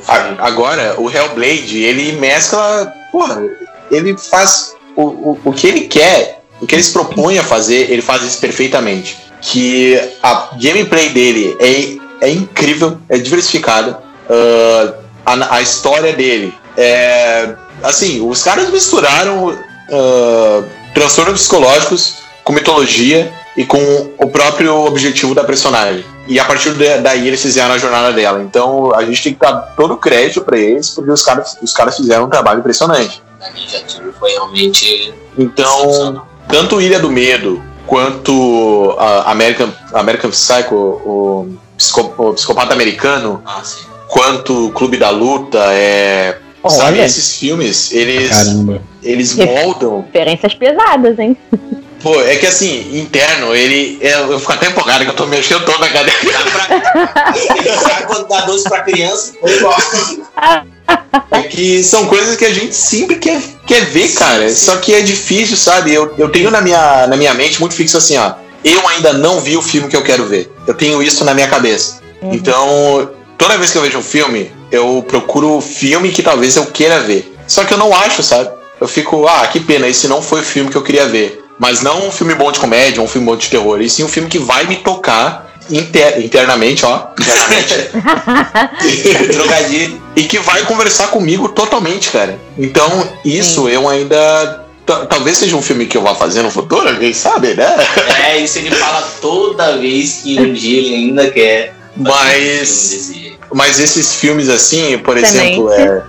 Zodíaco, que é do, do É, Fincher, né? Nossa, Maravilhoso também, cara. é Maravilhoso. surreal. Sim, Zodíaco, a série Mind Hunter, que Isso. também tem envolvimento do Fincher. amo essa série. É, olha aí, e, cara, isso tudo é, é referência a interno, entendeu? O, assim, o roteiro de Mind Hunter, cara, eu não vi melhor em, em série até agora. É, realmente. Principalmente por. E É, série pra explorar é muito isso, bom. realmente não. É, mas Hunter é, é uma loucura. é claro que é. Foi uma série que me prendeu assim de um jeito. que Eu não sei nem explicar, cara. Entendeu? É porque Mind Hunter, ela, ela explora o que seria, né? É, porque ela é inspirada na, na forma como realmente é, aquele setor começou no FBI, né? Setor Aham, entre Sim. né, tem um nome mais bonito, mas enfim. Então, ela, ela explora como, como esse estudo realmente começou no FBI, que é, que Ah, é os, os ciência padrões de serial Se killer. eu não me engano, a primeira Exatamente. série a abordar é, esse setor específico do, do FBI, né, de consultores psicológicos e tudo mais pra ajudar a resolver casos, foi no, no Hannibal. Ah, é verdade, olha aí. Hannibal Foi a primeira Mas vez série, que foi abordado em série, que eu, que eu- pelo Não, menos que eu mas, vi. mas antes dela já não existia a. Cara, também tem Mind no nome. Tinha uma outra que existia, tinha a Light to Me, que era. era um, mas ela era não tanto de. de Voltado pra não serial tanto killer. dos transtornos, é, e não dos serial killers, mas ela era muito de estudo comportamental. É o The Mentalist. The Mentalist, é. The Mentalist fez isso e a Light to Me fez isso, mas era um estudo comportamental. É, É, Hannibal baseado ali, um é, estudo- serial killer, do- é, é, Hannibal, e isso. Mindhunter. Isso, exatamente. Elas têm essa proximidade, mas com um foco diferente. Né? É, então todas essas esses filmes, essas séries, elas, elas fazem parte uh, do que é o do que é interno, entendeu? Até mesmo falou Hannibal agora, eu lembrei de Silêncio dos Inocentes, que Sim. também é um filme que, assim, eu vou colocar uma referência direta ao Silêncio dos Inocentes interno. Então, é uma coisa, são são coisas, são filmes, são séries que, querendo ou não, elas conversam entre si, mesmo sendo diversos assuntos é, diferentes. Então elas conversam entre si e eu peguei o melhor de cada uma. Mas de Hunter eu peguei tudo, né? Porque tudo é bom. Olha, tem Criminal Minds também. É, essa aí eu ainda não vi. Criminal E- Minds, ela, ela acho que a última temporada vai rolar agora. Já são, são, foram mais de 10 anos, acho que foram 15 anos de série. É, ela tem é uma série. Tem que pesquisar. É uma série. Eu já vi também excelente. Criminal Minds. Muito bom, muito bom. Criminal Minds é muito boa. E ela é, ela é, vamos colocar dessa forma, contemporânea. Ela, Ela é com o John passa- Mantenha. É, com o John Mantenha. É, só isso já deixa a série muito boa. Mas é, aí, estamos. Olha só, a gente conseguiu dar uma sugestão pra ele, gente. Criminal Minds. Ah, eu dizer que eu Cara. já olhei essa série. é, eu olhei, eu acho que uns quatro episódios por aí. É realmente boa. Agora eu olhei aqui, cara, eu vi, é uma bela uma referência pra gente olhar mesmo. Eu Agora não, eu- não me aprofundei muito. Ela tem um estudo realmente psicológico muito profundo, porque um do- dos especialistas, é, também é do FBI, mas um dos especialistas ele é, é psiquiatra. O personagem é psiquiatra e mais um monte de outras especialidades, porque o garoto é um pequeno gênio. É, e, ele, e ele próprio depois mostra que tem alguns, alguns distúrbios. Então até seria. Olha aí. É, isso é interessante. Isso é interessante. Cara, e a gente comentando é, não só a questão do enredo, mas também da ambientação. Uma outra, um outro jogo que me lembrou bastante, que eu sou muito fã, não sei se vocês chegaram a jogar ou se vai que teve até alguma inspiração, né? É The Evil Within, cara. Tanto pelo nome do personagem, que é o Sebastian, o nome do protagonista é Sebastian Castellanos, né? E, cara, é um jogo que eu sou muito fã e ele mexe também com, esse, essa, é, essa, essa questão dos distúrbios, né? E eu não sei se teve alguma inspiração, mas assim, parece bastante, pelo menos. Ah, cara, o nome saiu do, do compositor, o compositor clássico, de música clássica, o Bach. Tanto que o nome dele é Johann Sebastian Bach. Então, porque quando eu criei interno, eu escutava muito música clássica. Sim. Aquelas ah, meio góticas, é, Claire de Lune, uh, Ginopédier, esse tipo de coisa. E Debussy, eu escutava muito isso. E isso também acabou inspirando completamente. Tanto que a- o trailer da primeira demo É, tem uma. é, Tem a- né? tem a. Não, não, Claire de Lune não. Mas é, é outra música, é outra música que eu não me lembro agora. Ah, não, do segundo do da demo 1 é o Claire Delune, que tem um videozinho. É, o vídeo, a, a primeira cutscene da demo 1 tem Claire de Lune distorcida lá. Então eu sempre tento expressar a. Esse. Como é que eu posso falar? Esse carinho que eu tenho pela música clássica também, né? Pra poder moldar também a densidade do projeto e etc.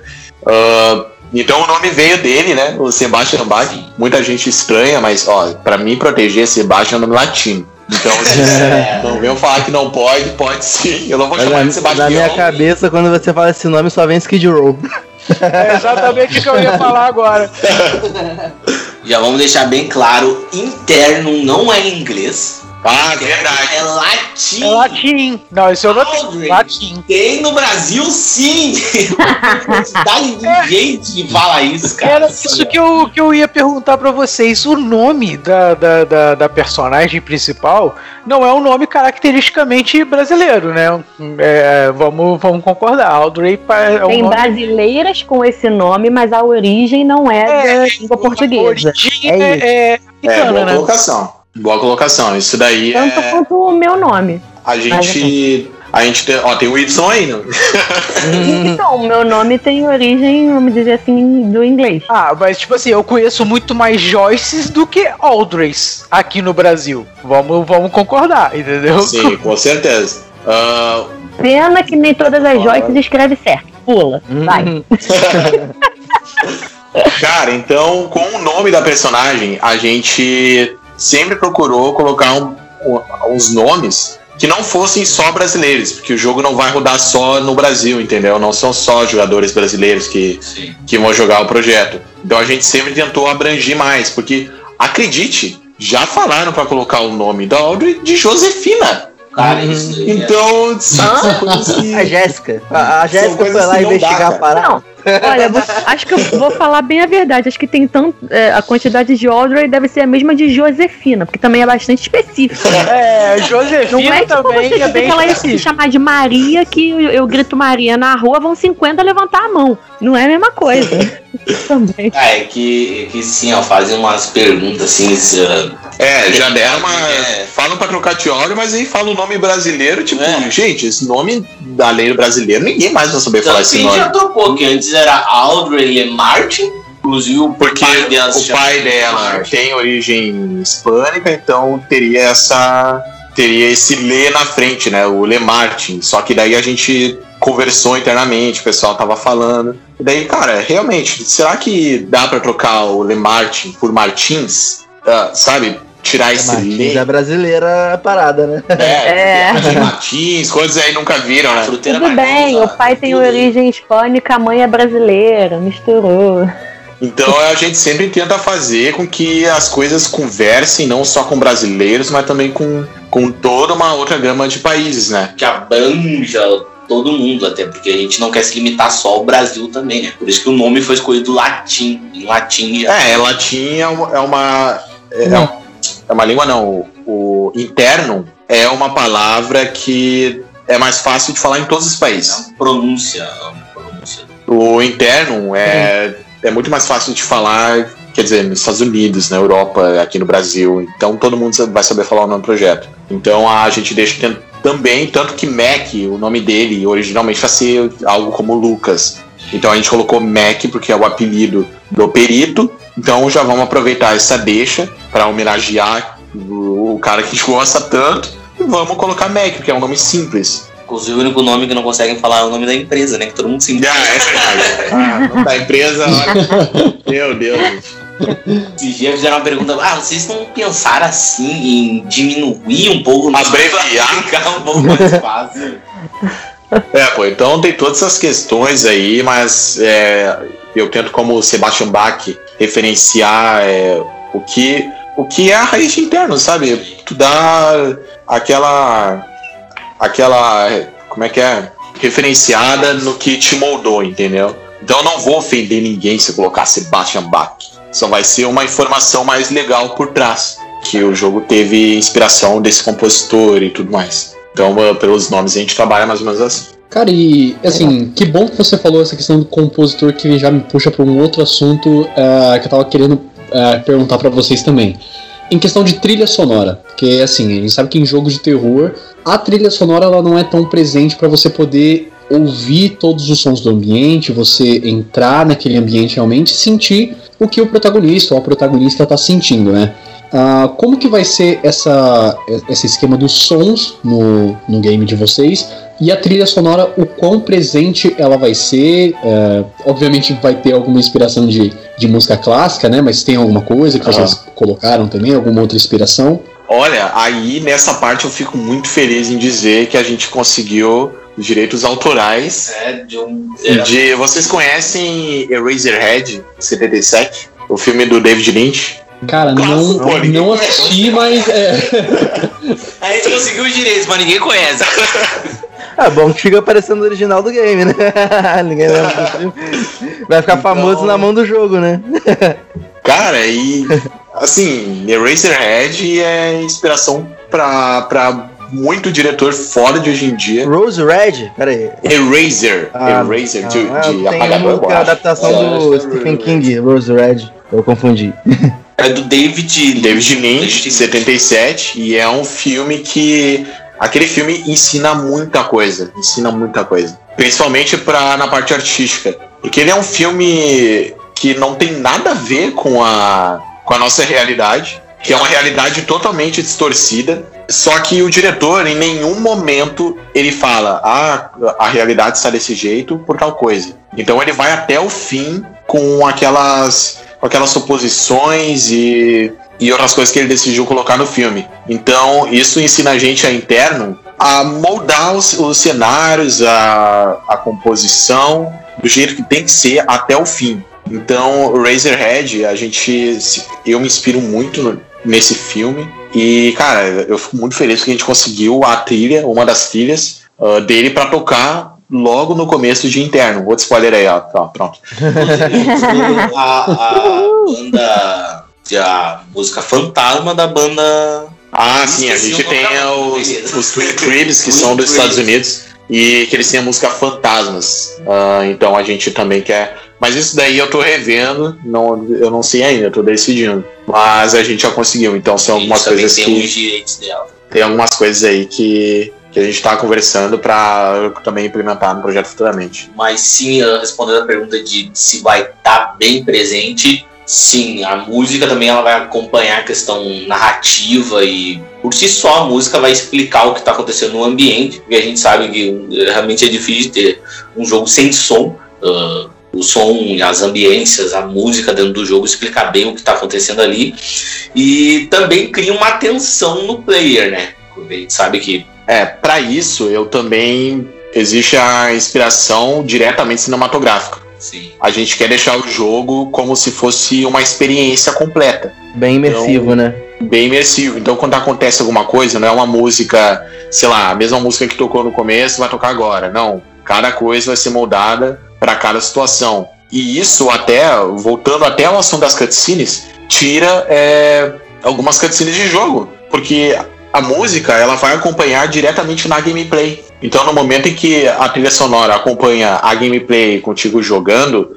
tu não precisa colocar uma câmera fixa e começar um monte de animações sequenciais. O jogador já entende que aquilo já é, ele já tá passando por uma situação, como se ele estivesse vendo um filme. Então, referência cinematográfica talvez é o que mais tem, é muito forte interno e, e a trilha sonora vai ser muito presente. A gente estuda a todo momento isso para deixar uma trilha sonora que uh, transpareça o sentimento da Audrey, o que está passando, o que está acontecendo, para que tudo converse, sabe? O gráfico converse com o roteiro, uh, os dois conversem com a trilha sonora e assim por diante. É, durante a gameplay, a Audrey ela vai tipo interagindo, ela vai comentando às vezes o que ela tá acontecendo, o que ela tá vendo, vai ter esse tipo de diálogo? Sim e também não. Tem uns jogos que fazem isso excessivamente. É, que às vezes também... excessivamente fica meio bizarro porque ela tá sozinha, às vezes, né, na maioria do tempo, e a pessoa fica falando sem parar. Isso, é. eu já joguei jogos, cara, felizmente eu não lembro,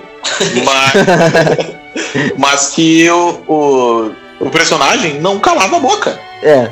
E tipo, ele faz qualquer coisa, fala alguma coisa. E aí, às vezes, tem até uma cutscene ali mais na frente, daí o diálogo dele fica preso ao invés de começar a cutscene, o diálogo da cutscene. Então, fica uma coisa sobreposta, às vezes ele não termina nem de falar, já começa a falar outra coisa. Então, o que for, principalmente análise de mancha de sangue, uh, alguma coisa que ficou subentendida, a gente vai colocar para que o jogador não fique atrasado na história.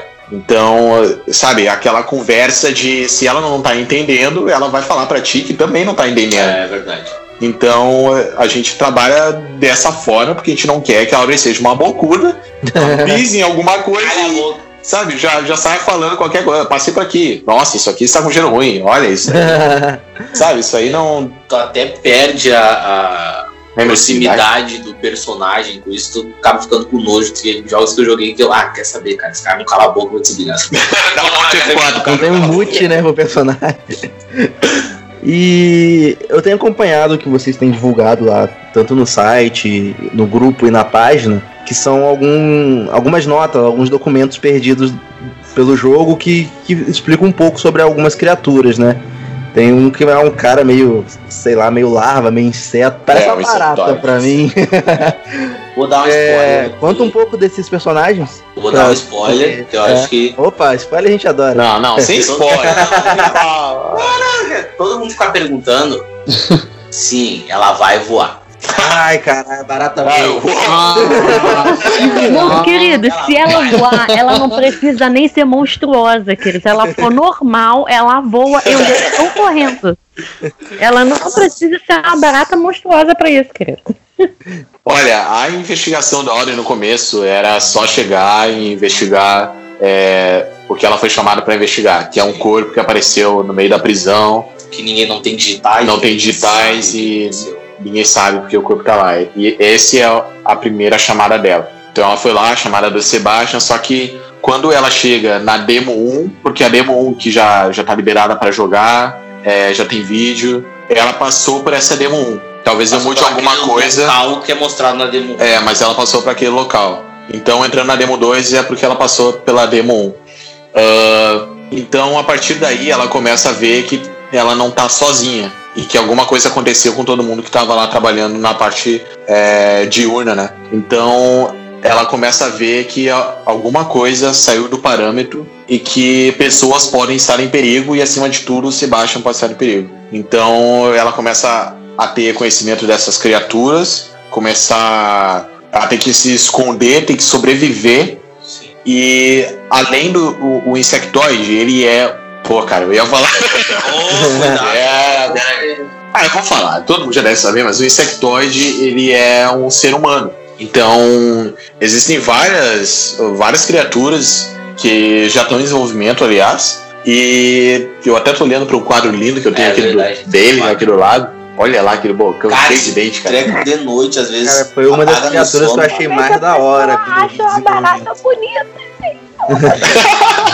Às vezes eu apago de sono aqui no escritório, às vezes a luz estão apagada. Eu, eu olho pra aquele quadro ali, um Deus. Se esse bicho sair daí vai me pegar já. Dá um medo do caramba esse bicho. Então, as- a- além do insectoide, a gente tem a, a gama que já foi mostrada até agora.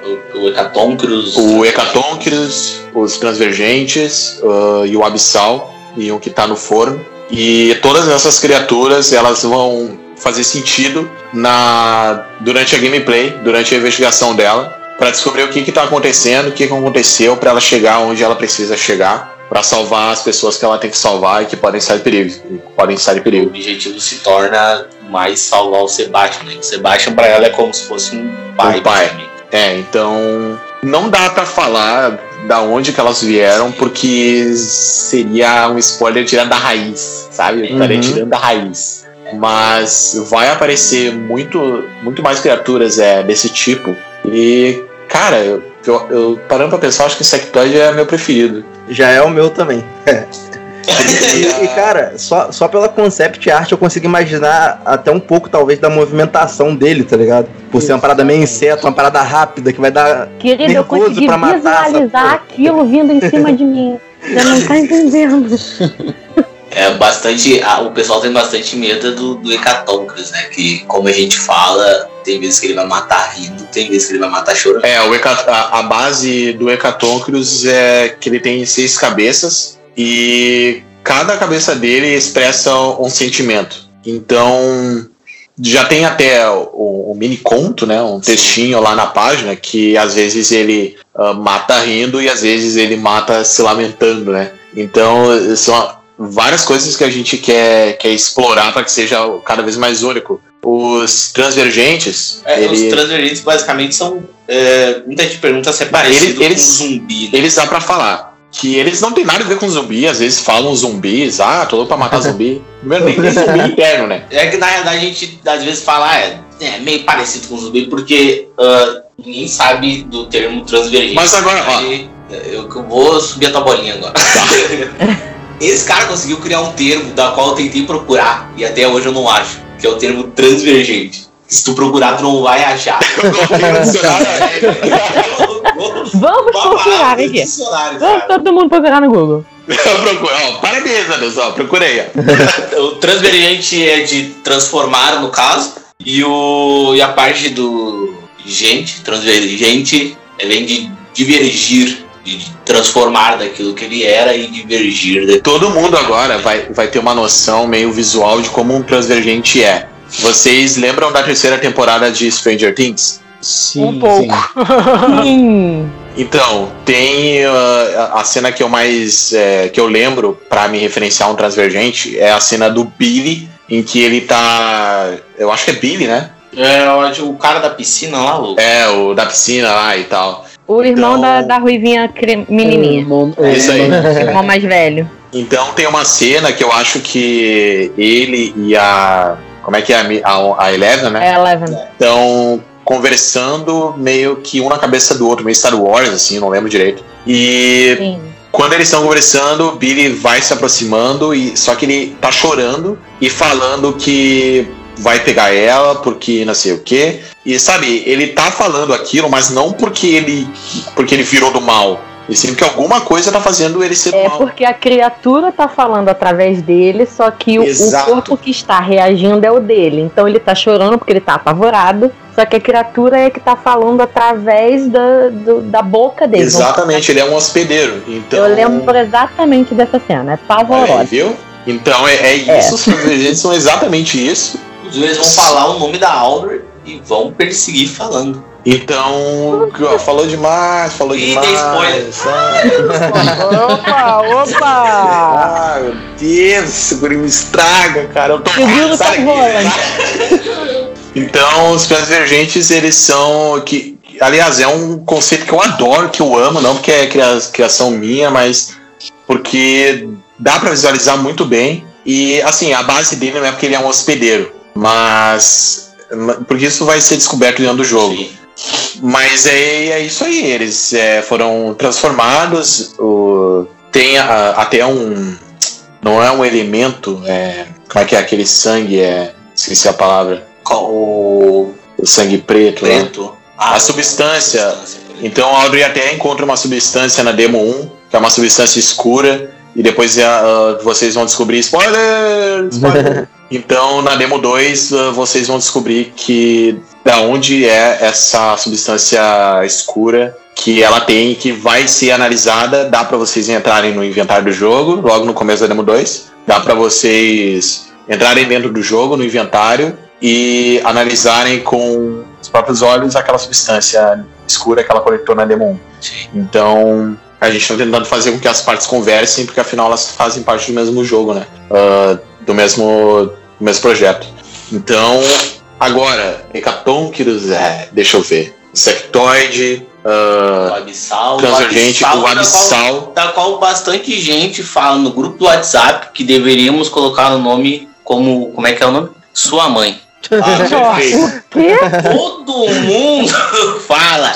Não, o nome deveria ser Sua Mãe desse vídeo, cara. Pelo menos não, não te sugeriram lá o chupacu, né? Ah! Sugeriram, sugeriram. Numa DLC, quem sabe? Chegando com essa quem conversa. Audrey versus Chupacu. com- O chupacu já se tornou um ícone do folclore brasileiro, cara. Estavam pedindo até pra ver se Ah! o ET Bilu também. Ó, eu vou. Falando como é que é. Busca conhecimento. Busca conhecimento.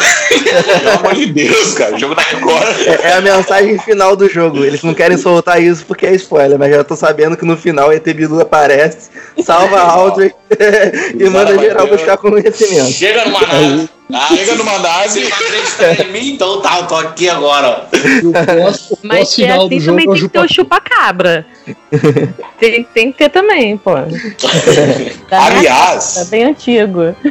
Aliás, eu já vou falar pra vocês aqui com ex- exclusividade a nova criatura que em breve a gente vai mostrar na página pra todo mundo, né? Que o nome de produção dele, que ele ainda não tem nome oficial, mas o nome de produção dele é Sedman. Ele, a gente, hoje mesmo, acabei de receber mais atualizações dele, da arte dele, que tá ficando foda, foda, foda. Ahn, e o Sedman, ele é. Eu vou falar meio graficamente, tá? O pessoal que tá escutando aí, escutar e imaginar. Ele é uma referência também, eu não vou falar que é exclusivamente, mas é referência também ao Curupira, que tem as pernas viradas ao contrário, né? É, exatamente. Que Caramba. sensacional, gente. Só que as pernas dele, o Curupira, é meio algo meio natural, né? Tipo, É. ah, ele nasceu assim. Só que o Sedman, ele tem a perna virada ao contrário porque alguém torceu. Então ele, Oh. então ele passou a ser dessa forma. Ele tem a boca tampada e tem ah, algumas bolhas ah, pelo corpo e que inclusive tampam um, um braço dele. Então o braço dele é, mes- é mesclado ao corpo, fundindo ao corpo, e o outro braço é solto. Agora eu acho que vocês vão gostar mais dessa parte, que é que vocês não sabem onde o sedimentar quando vocês caminharem por um É local verdade. e tiver uma mancha de sangue ali. Arrastado. Porque como ele tem as pernas viradas ao contrário, ele não consegue ficar de pé. Então, como ele não consegue ficar de pé, ele a única forma que ele tem de caminhar é arrastando o rosto no chão. Então, ele apoia um braço e as duas pernas e ele vai correndo e rasgando o próprio rosto para poder se locomover. Cara, Então- Eu pretendo dormir ainda hoje, tá? Então, esse é o Sedman por, eh, por enquanto. Claro que tem. Eu ia. Tô, como é a primeira vez que eu falo dele, eu tô com medo de falar uma coisa que eu não lembro. Mas. Para de Mas falar, para de falar. Não, Olha aí, ó, ó, que preservar, já, que preservar a Ah, ela tá experiência. com medo mesmo, por isso. Não, para de. É, não vou dormir, entendeu? Então o Sedman ele tem a aparência mais, sei lá, talvez das criaturas até agora, ele tem a aparência mais prejudicada. Ah, então em breve vocês vão ver ele completo, porque agora a gente está trabalhando nos conceitos, de- nos concept arts dele, né? E já tem alguma coisa lá dos apoiadores, mas oficialmente a arte final ainda vai demorar um pouquinho para umas semanas, uma semana talvez, É, para ser divulgada. Mas esse é o Sérgio por enquanto, pessoal. Eu lhes apresento o Sérgio. Agora todo mundo Tá quer bom, vou tentar tirar ele da minha essas cabeça. não, eu tinha comentado que ontem, quando tava fechando ali o horário do, do, do programa, né, da gravação, eu já, tinha, já recebi um spoilerzinho do visual dele já. É, a parada olha tá aí. sinistra, a parada tá sinistra. É, Provavelmente, quando sair o programa, já, você já deve ter lançado alguma coisinha, né? Sim. Mas pelo que eu vi lá, a parada tá, tá cabulosa, velho. Quando falou dos É. pezinhos virados, eu já, já me liguei já naquele, naquela arte que você tinha me mandado. é, ah, ele tem bastante referência também de Silent Hill, mas a gente. Hoje eu recebi até uns, é, uns, uns concept arts novos, né? Pra tentar dar uma variada mais nele, tentar deixar ele mais único. E em breve, daqui, sei lá, quando sair o podcast, talvez a gente tenha a arte final É, ainda. talvez tenha saia talvez Já tenha a visualização. Cara, e uma outra coisa que eu queria perguntar também, agora mais voltado pro gameplay, né? É, vocês deixaram bem claro assim que essa mudança do survival horror pro, pra ação não é algo que, que agrada, né? Realmente. Mas assim, no- é, vão ter embates no, no jogo. Ah, como que vai ser essa distribuição entre os embates do jogo, os puzzles e aquelas partes mais de você sentir o ambiente e sentir o terror? Essa parte, a gente tá trabalhando nela, nelas, né? Para que seja algo bem dividido. Mas a gente quer deixar como honrar a palavra survival horror, É, mas de um jeito do nosso jeito. é verdade. Porque, o- afinal, o que é um horror de sobrevivência? O que é tu ter que sobreviver é, durante algum, algum evento, algum evento de horror, né? É, a, verdade é que desculpa, esse termo ele não é muito explorado aqui no Brasil.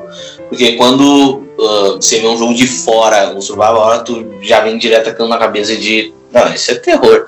Mas basicamente tem uma grande diferença disso de terror para horror e survival horror, que é basicamente o que o Silent Hill, o Resident Evil e enfim exploram e o que o Outlast, o como é que é o nome daquele, o Amnésia exploram, que é a questão de ah, você tem os recursos necessários para sobreviver, ah, é, é imposto ao jogador a, com que ele consiga ah, vencer os seus medos. Então esse é o conceito básico e o que a gente quer colocar, que é com que o jogador possa vencer os seus medos, o jogador, ele, claro, a gente vai explorar o máximo o medo do jogador, vai fazer com que ele fique sem ar, basicamente, assim como o Alien me deixa, que até hoje em live me pede pra jogar, eu, cara, eu não vou jogar esse jogo porque eu fico sem ar, velho, eu não consigo jogar esse jogo. Então a gente quer explorar isso, da- dando o devido recurso para que o jogador consiga enfrentar o seu medo, mas eu já adianto que ah, vai ser algo que a gente quer fazer com que deixe com que o jogador não respire e a gente vai casar bem com a questão de investigação, porque a gente sabe que tu não pode simplesmente sair de um acabando de ver o Hecatoncris do nada ah, olha aqui, tem uma pista aqui, deixa eu ver. Então a gente casa bem essa questão de investigação, de puzzles e de, de, de- da sobrevivência do, do jogador dentro do jogo. O que a gente vai fazer também é mesclar situações. Então, o que deixa o jogo infinitamente mais divertido, ao invés de ah, essa parte é só investigação, essa parte é só tiro no, no transigente. Então a gente vai mesclar situações para que seja viável dentro do cenário. É, a Audrey tem que realizar alguma ação, mas com uma pressão ainda por trás. Sim. Vocês lembram da parte da, da Ada no Resident Evil 2 Remake? Sim. Tem uma parte. Sim, sim. Ai, da que saudade. Então, lá na parte dela, depois que o Leon se machuca, é, não sei, leva o tiro no ombro, não lembro direito, mas tem a parte que é com ela e que ela precisa. Não é realizar um puzzle em si, né? Mas apontar aquela arminha dela que vê através da parede para ativar os dispositivos. E nisso o Mr. X, o Mr. X está atrás dela. Então tem uma mescla de situações aí que resulta numa gameplay muito divertida, muito mais divertida. Ah, então é isso que a gente também quer fazer interno algumas situações. Claro, algumas situações vão ser só para investigação. Então ela, tu como jogador e ela como investigadora, vocês vão precisar prestar atenção juntos para descobrir ah, juntos com foco total. Em algumas situações é, de resolução mais rápida, vocês vão ter que trabalhar para que vocês não sejam pegos tentando escapar daquilo. Então, cara, dá para se divertir bastante moldando essas, é, esses eventos, né? E a gen- é o que a gente quer fazer, mas a gente não quer ser muito intrusivo em nenhuma das partes. Igual as partes de Run, por exemplo, que tem vários jogos, né? Sim, aquilo, é, inclusive de o que tem umas três vezes em que tu chega que é verdade. que tu sabe quando tu vai ter que correr, tu fala, ah, droga, ter que E correr. tem só as runs, mas isso geralmente em Outlast acontece uma vez só. Então é esse tipo de coisa que, que fica mais legal, sabe? Fica mais harmônico dentro do projeto. Que não é colocar com a exaustão. E sim do modo que, que sempre soe natural. Natural e que não vai causar dúvida, estranheza ah, na gameplay, durante a Não. gameplay. Não seja maçante pro player também, tá vendo aquilo toda hora e tendo a mesma situação toda hora. É, agora, para tirar mais uma dúvida aqui, é, vocês já tem uma previsão de, de pré-venda? Como é que é o esquema? Quem comprar antecipado, vem uma- um CD do Padre Marcelo, água benta em terço? Como é que funciona? O pessoal da Super Hero pode fazer um beta teste legal. Cara, vocês com certeza vão receber antes. Eu, eu, eu, Ah, tô parecendo. Deve ter parceria com o Padre Marcelo. Pra... Pode ver o Não, o CDzinho. jogo tem que ter parceria com o Constantine, cara, pra poder enfrentar todos os bichos. Para. Você recebe Mas- um CD com as músicas e um amuleto pra se proteger. Mas assim, ah, o jogo final é uma, é uma conversa meio que à parte, né? Sim. Porque depende muito da Demo 2. Como eu já eu tinha comentado antes, que a Demo 2 ela vai ser o nosso próximo ultimato. Então, cara, a- o jogo completo vai depender da Demo 2. Se a Demo 2 tiver 10 downloads, 10, então vamos continuar trabalhando do jeito que a gente está trabalhando e vamos lançar o jogo de uma vez. Agora, se tiver 30 mil downloads e vinham ah, patrocinadores, investidores, aí talvez a gente tenha que. A gente, né? Talvez não. Mas a gente vai ter que mudar o, o tempo de produção, nós vamos ter que estudar ah, algumas coisas para que o jogo saia feito direitinho, com a equipe maior, então envolve muito mais coisa. A Demo 2 vai ser anunciada junto com o trailer, o trailer que tá vindo. Sim.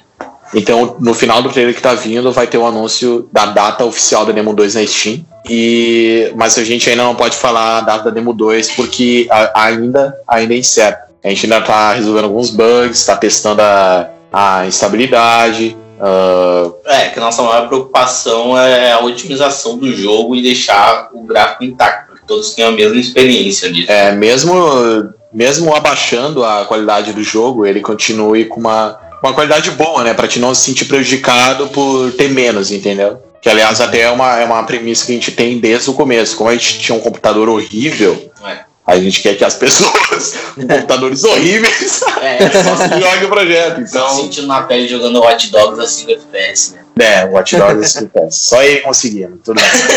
Eu quase virei, ó. Então as previsões ainda estão meio nebulosas, mas, cara, a gente sempre, sempre tá otimista, sabe? Ah, em referente a isso, porque é o nosso trabalho, até então é o trabalho da nossa vida, né? Que é, aliás, é essa página aqui é, que a gente tá conversando com vocês. Eu, se falasse pra mim há, há anos atrás, eu. Meu irmão, qual, qual a tua? Porque, pô, eu acompanho a página da mó cara, velho. Vocês não têm noção. E daí, quando eu vi, eu tô aqui conversando com vocês e, tipo, por causa do projeto, então, a gente tem que dar valor ao nosso projeto, a gente não pode correr por causa do patrocinador, a gente tem que fazer o projeto do jeito que a gente sempre está fazendo, que é respeitando ele, respeitando o tempo do projeto, porque quando a pressa é pior. É verdade. E, e se a gente colocar uma data hoje, para quando vai sair, é capaz da gente querer implementar alguma coisa e atrasar, e isso vai ser chato, entendeu? Então, então a gente tem que respeitar muito a, nós mesmos essa parte, para que saia tudo no conforme na hora que tem que sair. E, cara, a hora que vocês verem como é que tá, vocês vão, vocês vão entender. Vocês vão entender o porquê da, da demora, entre aspas, né? Sim. Mas, bom, ah, todo mundo vai entender. Todo mundo vai entender. Se vocês gostaram da Demo 1, vocês é, multipliquem isso por, por 3 ou 4. E porque são mapas novos, técnicas novas. Sim, técnicas de reflexo, da qual nos elogiaram muito no, na Demo 1. E a gente aprimorou isso na Demo 2. Então, A gente pergunta também se a gente estava usando É, o Ray Tracing. a gente não usa, porque isso prejudica o É, FPS. bom que fica leve, né? É, exatamente, exatamente. Então são, sabe, a demo 1 pa- comparada à demo 2, ela a demo 1 é outro jogo. É outro jogo, nem parece que foi feito pela gente. E a demo 2 já tem gameplay, gameplay refinada, tem novas mecânicas, ah, Novos cenários. cenários novos, conceitos novos, então tá tudo condensado lá. Ainda não é o que a gente quer, mas o que a gente quer ia demorar mais, e se fosse demorar mais ia ser mais tempo, mais dinheiro. Então, por agora a gente espera receber esse apoio e a data demo ainda tá incerta, mas é, é, é por esses motivos mesmo, né? Por preguiça nossa. Não. Por preguiça jamais esperaria, por- porque- até pelo que eu acompanho lá o grupo, as postagens e tudo mais. Pô, vocês estão direto focados nesse projeto. Vocês passam isso pro público, eu acho que é interessante pro pessoal ver que, pô, quem tá desenvolvendo não desanima, né? O cara tá É. dedicando tempo, tá dedicando ali, pô, estudo e tudo mais. E, cara, tem tudo pra dar certo. É, é, é uma área que eu ainda não tinha visto ser ah, muito abordada no, no cenário nacional, né? Que é, que é jogos de terror. Geralmente o pessoal sempre puxa ali pro, pro jogo de tiro e etc. Mas pro terror eu não tinha visto ainda. Então tem tudo pra dar certo esse projeto de vocês, cara. Tem público pra isso. É, o- nessa questão a gente sempre quis diferenciar um pouco, tanto que tu vê jogos, ah, sei lá, como qualquer survival horror, ou também tem jogos como a série Sherlock Holmes, ou ah, aquele Murdered, jogos que são investigativos. E com o interno a gente queria fazer mais do que isso, porque a Audrey ela moldou o interno, parando pra pensar agora. Porque só se tornou interno, só teve mecânicas de investigação por causa da Audrey, porque ela é uma investigadora, ela é uma, é uma perita criminal. Então, por causa dela, existem as mecânicas de, de investigação, existe os elementos investigativos condensados. Então, cara, o Survival Horror casou com a Audrey e formou interno. Então, é, às vezes me questionam até da Audrey, da, da personalidade, do jeito, uh, quem ela é, mas eu trato como se ela tivesse criado, É, trata tivesse vindo a mim, entendeu? Então eu não procuro, eu não procuro colocar, como é que se chama? Pô, cara, esqueci, tava tão bonito meu discurso, esqueci da palavra. rótulos, eu não É, procuro colocar rótulos né, ah, nela, porque ela é o que ela é, entendeu? Ela é daquele jeito porque ela é daquele jeito e qualquer coisa eu vou tirar satisfação com ela. É que nem tinham perguntado de ah, como foi a criação da Audrey e por que vocês escolheram mulher. E a gente sempre diz, ah, na realidade isso basicamente nasceu, então é como tu ter um filho, tu não escolhe se vai homem ou mulher, vai apenas casar com aquilo e é o que foi o que é. E bem como tu diz, É, antes o jogo tava muito clichê. Como a gente falou, cara, o jogo tava extremamente clichê, sabe? E a gente parou por um tempo, eu acho que o projeto ficou uns três meses parado, e quando voltou, a hora já existia. E foi a. Assim, ela moldou o resto do projeto. Eu ia falar junto comigo, mas isso aí é estranho.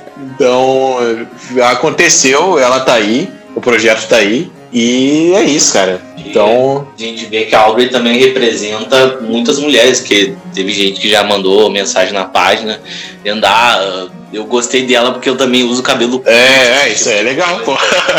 ah, ela tá me representando. Aí tem uh, mulheres que dizem, ah, eu gostei dela porque ela parece casca grossa, parece um burucutu.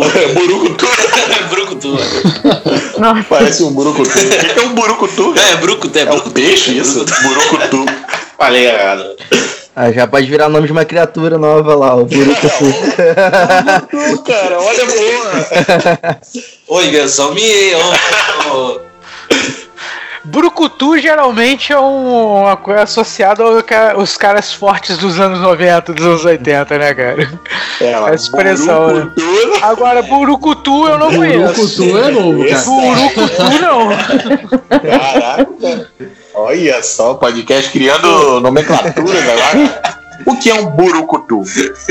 E, pô, como eu toquei no assunto aí de novo lá das criaturas, né, cara? Teve uma que vocês compartilhou, que o nome, se eu não me engano, é. Deixa eu dar uma olhadinha aqui rapidinho. É Skitches. Tá certa a pronúncia? Skitches? Skitches? Skits. Skitches. Oh meu Deus, que Que- criatura é essa? lascou-se, nem eles sabem. Não, então eu acabei de criar esse, não tem. é um que ele é meio que gigante, cara.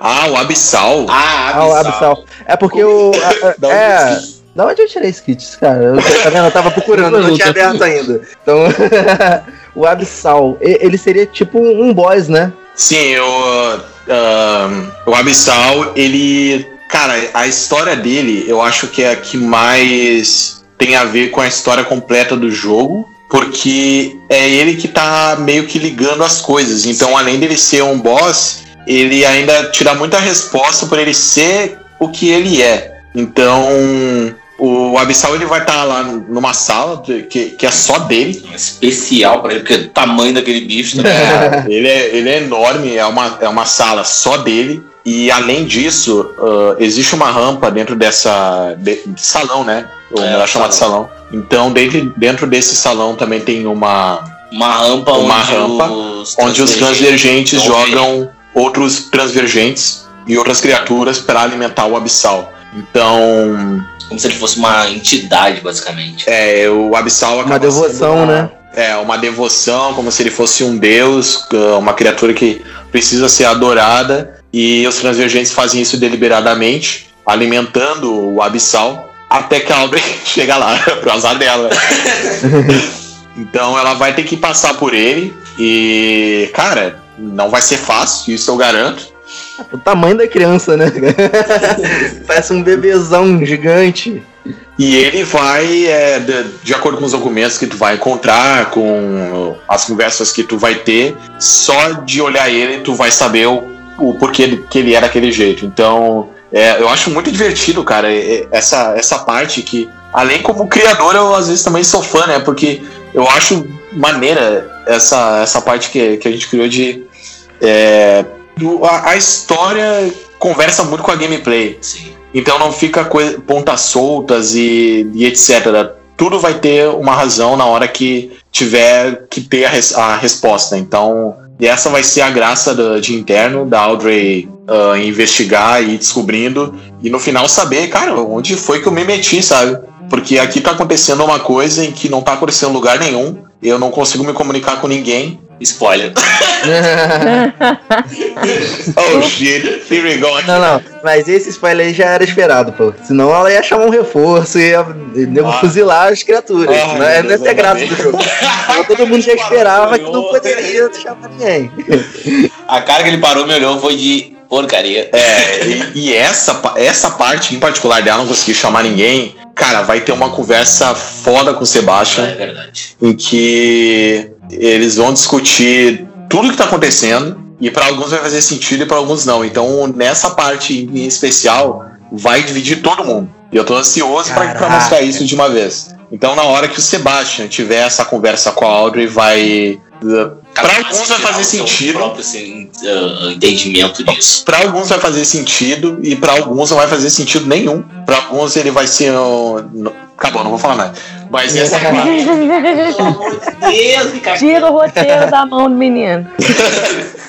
Mas nessa parte vai haver uma divisão. Algumas pessoas vão ficar do lado de Sebastian, outras do lado da Audrey. E, cara, eu tô ansioso, por isso que eu quero fazer esse jogo da melhor forma possível, porque vai ter muita discussão, a gente vai implementar é, métodos de fórum dentro do projeto que vão ter uh, um link direto com fóruns de interno oficial, então a gente quer que o pessoal com, uh, converse Dialogue entre si. Sobre dialogue sobre teorias, uh, sobre possibilidades e. Que é isso, cara. É deixar, deixar um projeto na, na cabeça. Aí dá, dá uma abertura para vocês para talvez mais para frente, depois do lançamento, desenvolver até um segundo jogo que, que não seja ali realmente aquela gameplay, mas algo tipo como um RPG, entendeu? Fica é uma dica, talvez.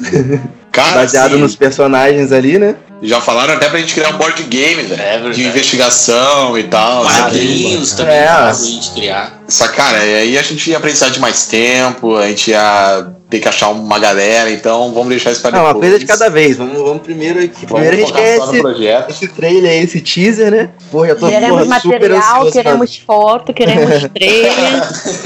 é, mas questões de outros jogos a gente já tem uns engatilhados. Cara, a gente às vezes perguntam pra gente se a gente já tem é, outras ideias de projetos depois de interno. Depois de interno, as coisas vão um pouco mudar porque vai. Ah, não, não, não vou falar isso. Mas sim, temos, temos mais projetos. Temos mais projetos. É, segura essa aí que depois a gente que... chama pra gravar mais um a programa. A gente faz outro. é, tá, tá, tá. A gente tá, tem um que tá arquivado. Não, só vou falar. A gente tá, tá. tem um que tá ah. arquivado desde quando? 2012, 2015. Arquivado desde 2015, pra vocês terem noção. Esse é, a gente é... começou a fazer interno por causa desse projeto arquivado. Então, só que algumas coisas só vão fazer sentido depois que o interno for finalizado. Mas esse projeto que está engavetado vai fazer ponte. Vai fazer ponte. Atenção, galera, teremos uma franquia interno. tá vindo aí o interno verse. É. interno verse. Eu já vou aproveitar esse áudio aí pro Hero News. Ô, oh, oh, é. Interno 1, 2, 3, qual é? 5, 6. Aí fica. Interno 4 fica ação. Então, para próximos projetos, é, eu acho que é expandir interno, né? Talvez, sabe, seria uma coisa mais nossa. A gente faria, a gente venderia board game, quadrinho. É, a gente, a gente pensa bem na questão de quadrinho mesmo. A gente entende que é um assunto que nem toda corporação, né, ficaria interessada uh, porque é um público às vezes muito restrito. Então seria uma coisa mais nossa, mas a gente quer fazer. A gente, quanto mais a gente puder valorizar o projeto, melhor, né? Dar mais vida para ele, deixar ele sempre na, na boca da, da galera. E é isso aí. Os outros projetos tem um projeto engavetado e por enquanto é só. Caramba, sensacional.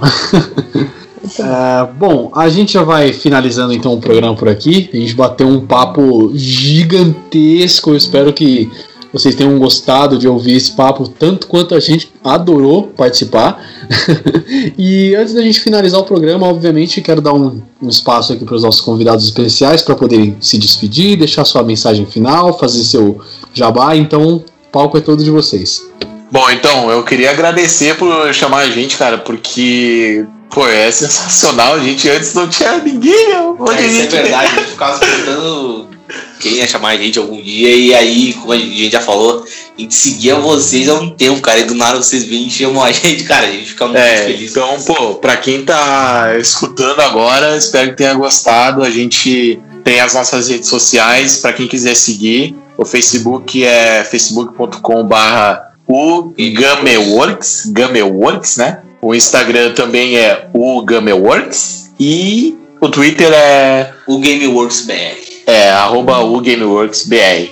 A gente também tem um apoio para quem quiser apoiar o projeto. Faz uma diferença absurda no desenvolvimento. A gente ultimamente bateu a marca de 700 reais apoiados. Sim. E, cara, isso abre muita possibilidade para a gente poder avançar, deixar mais rápido o projeto. Então, além de dar uma força pra gente no psicológico, né? Porque a gente sabe que a gente não tá sozinho. Inclusive, Uh, quem tá no Apoia recebe. Recebe recompensas, novidades exclusivas. E vai ter um sorteio lá, inclusive. Vai ter um sorteio de uma caixinha temática. Então, pra quem quiser ir pra lá, é apoia.se barra interno. Os apoios vão de um real. Os apoios vão de um real até 100, né? Que são as recompensas. E, claro, pode doar quanto quiser, que vai estar ajudando. Então, em alguns apoios você pode receber já uh, uma cópia, garantir uma cópia de interno completa. Em algumas recebe a demo antecipadamente. Então, vai lá, dá uma olhada. E eu só queria agradecer, espero que tenha todo mundo gostado, não tenha achado a gente chato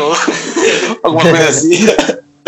tenha gostado acima, acima de tudo, gostado do projeto, que é o projeto da nossa vida. A gente dedica todo o nosso tempo pro projeto, uh, dia e noite, a gente está sempre procurando evoluir. E, cara, a gente não, não tem uma pretensão muito absurda, então é só fazer o projeto que a gente quer, do jeito que a gente quer, e esperar que vocês gostem pra gente continuar. Então, muito obrigado, pessoal. Eu acho que é isso. Muito obrigado. Então o pessoal aí já sabe, né? É, apesar de ter esse lance de, de, fazer a divulgação e tudo mais por ser projetos brasileiros, é, mas é algo bem além disso. Os caras prezam qualidade, os caras, porra, dedicaram muito tempo para esse projeto. Já perderam o projeto uma vez, igual vocês viram aí. Então, pô, não custa nada. Vocês vão dar um apoio para um projeto, porra, super da hora além de ser super da hora, é do seu país, tá ligado? E, pô, não vai ser só um apoio sem, sem ter algo em troca. Os caras, pô, vão ali estar tá ajudando ali, tipo, conteúdo exclusivo, novidades. Então, quem puder dar esse apoio, pode falar o link de novo aí.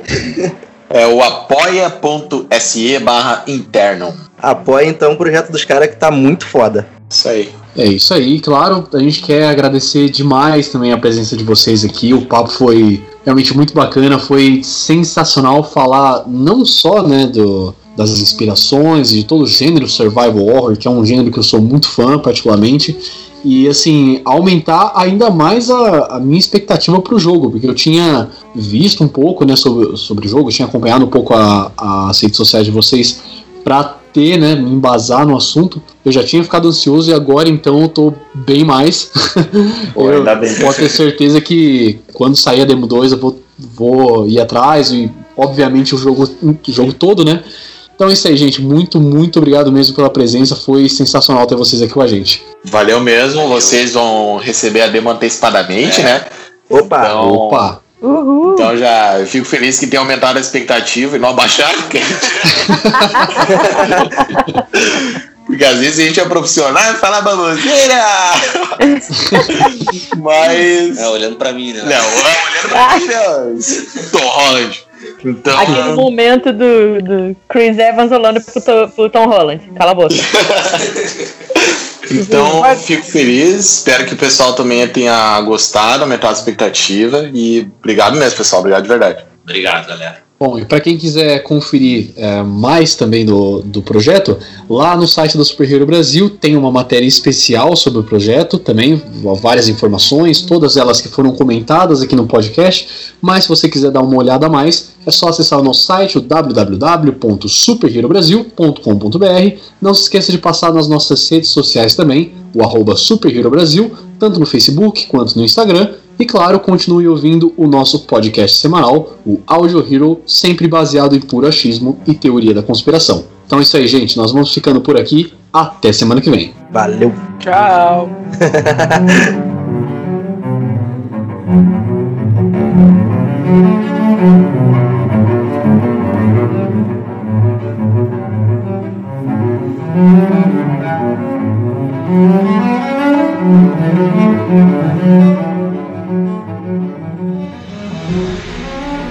E se você quiser ver mais conteúdo como esse aqui, é só você acessar as nossas redes sociais Super Hero Brasil, tanto no Facebook quanto no Instagram, e também dar uma olhada no nosso site superherobrasil.com.br. Dá uma passada lá, tenho certeza que você vai gostar muito.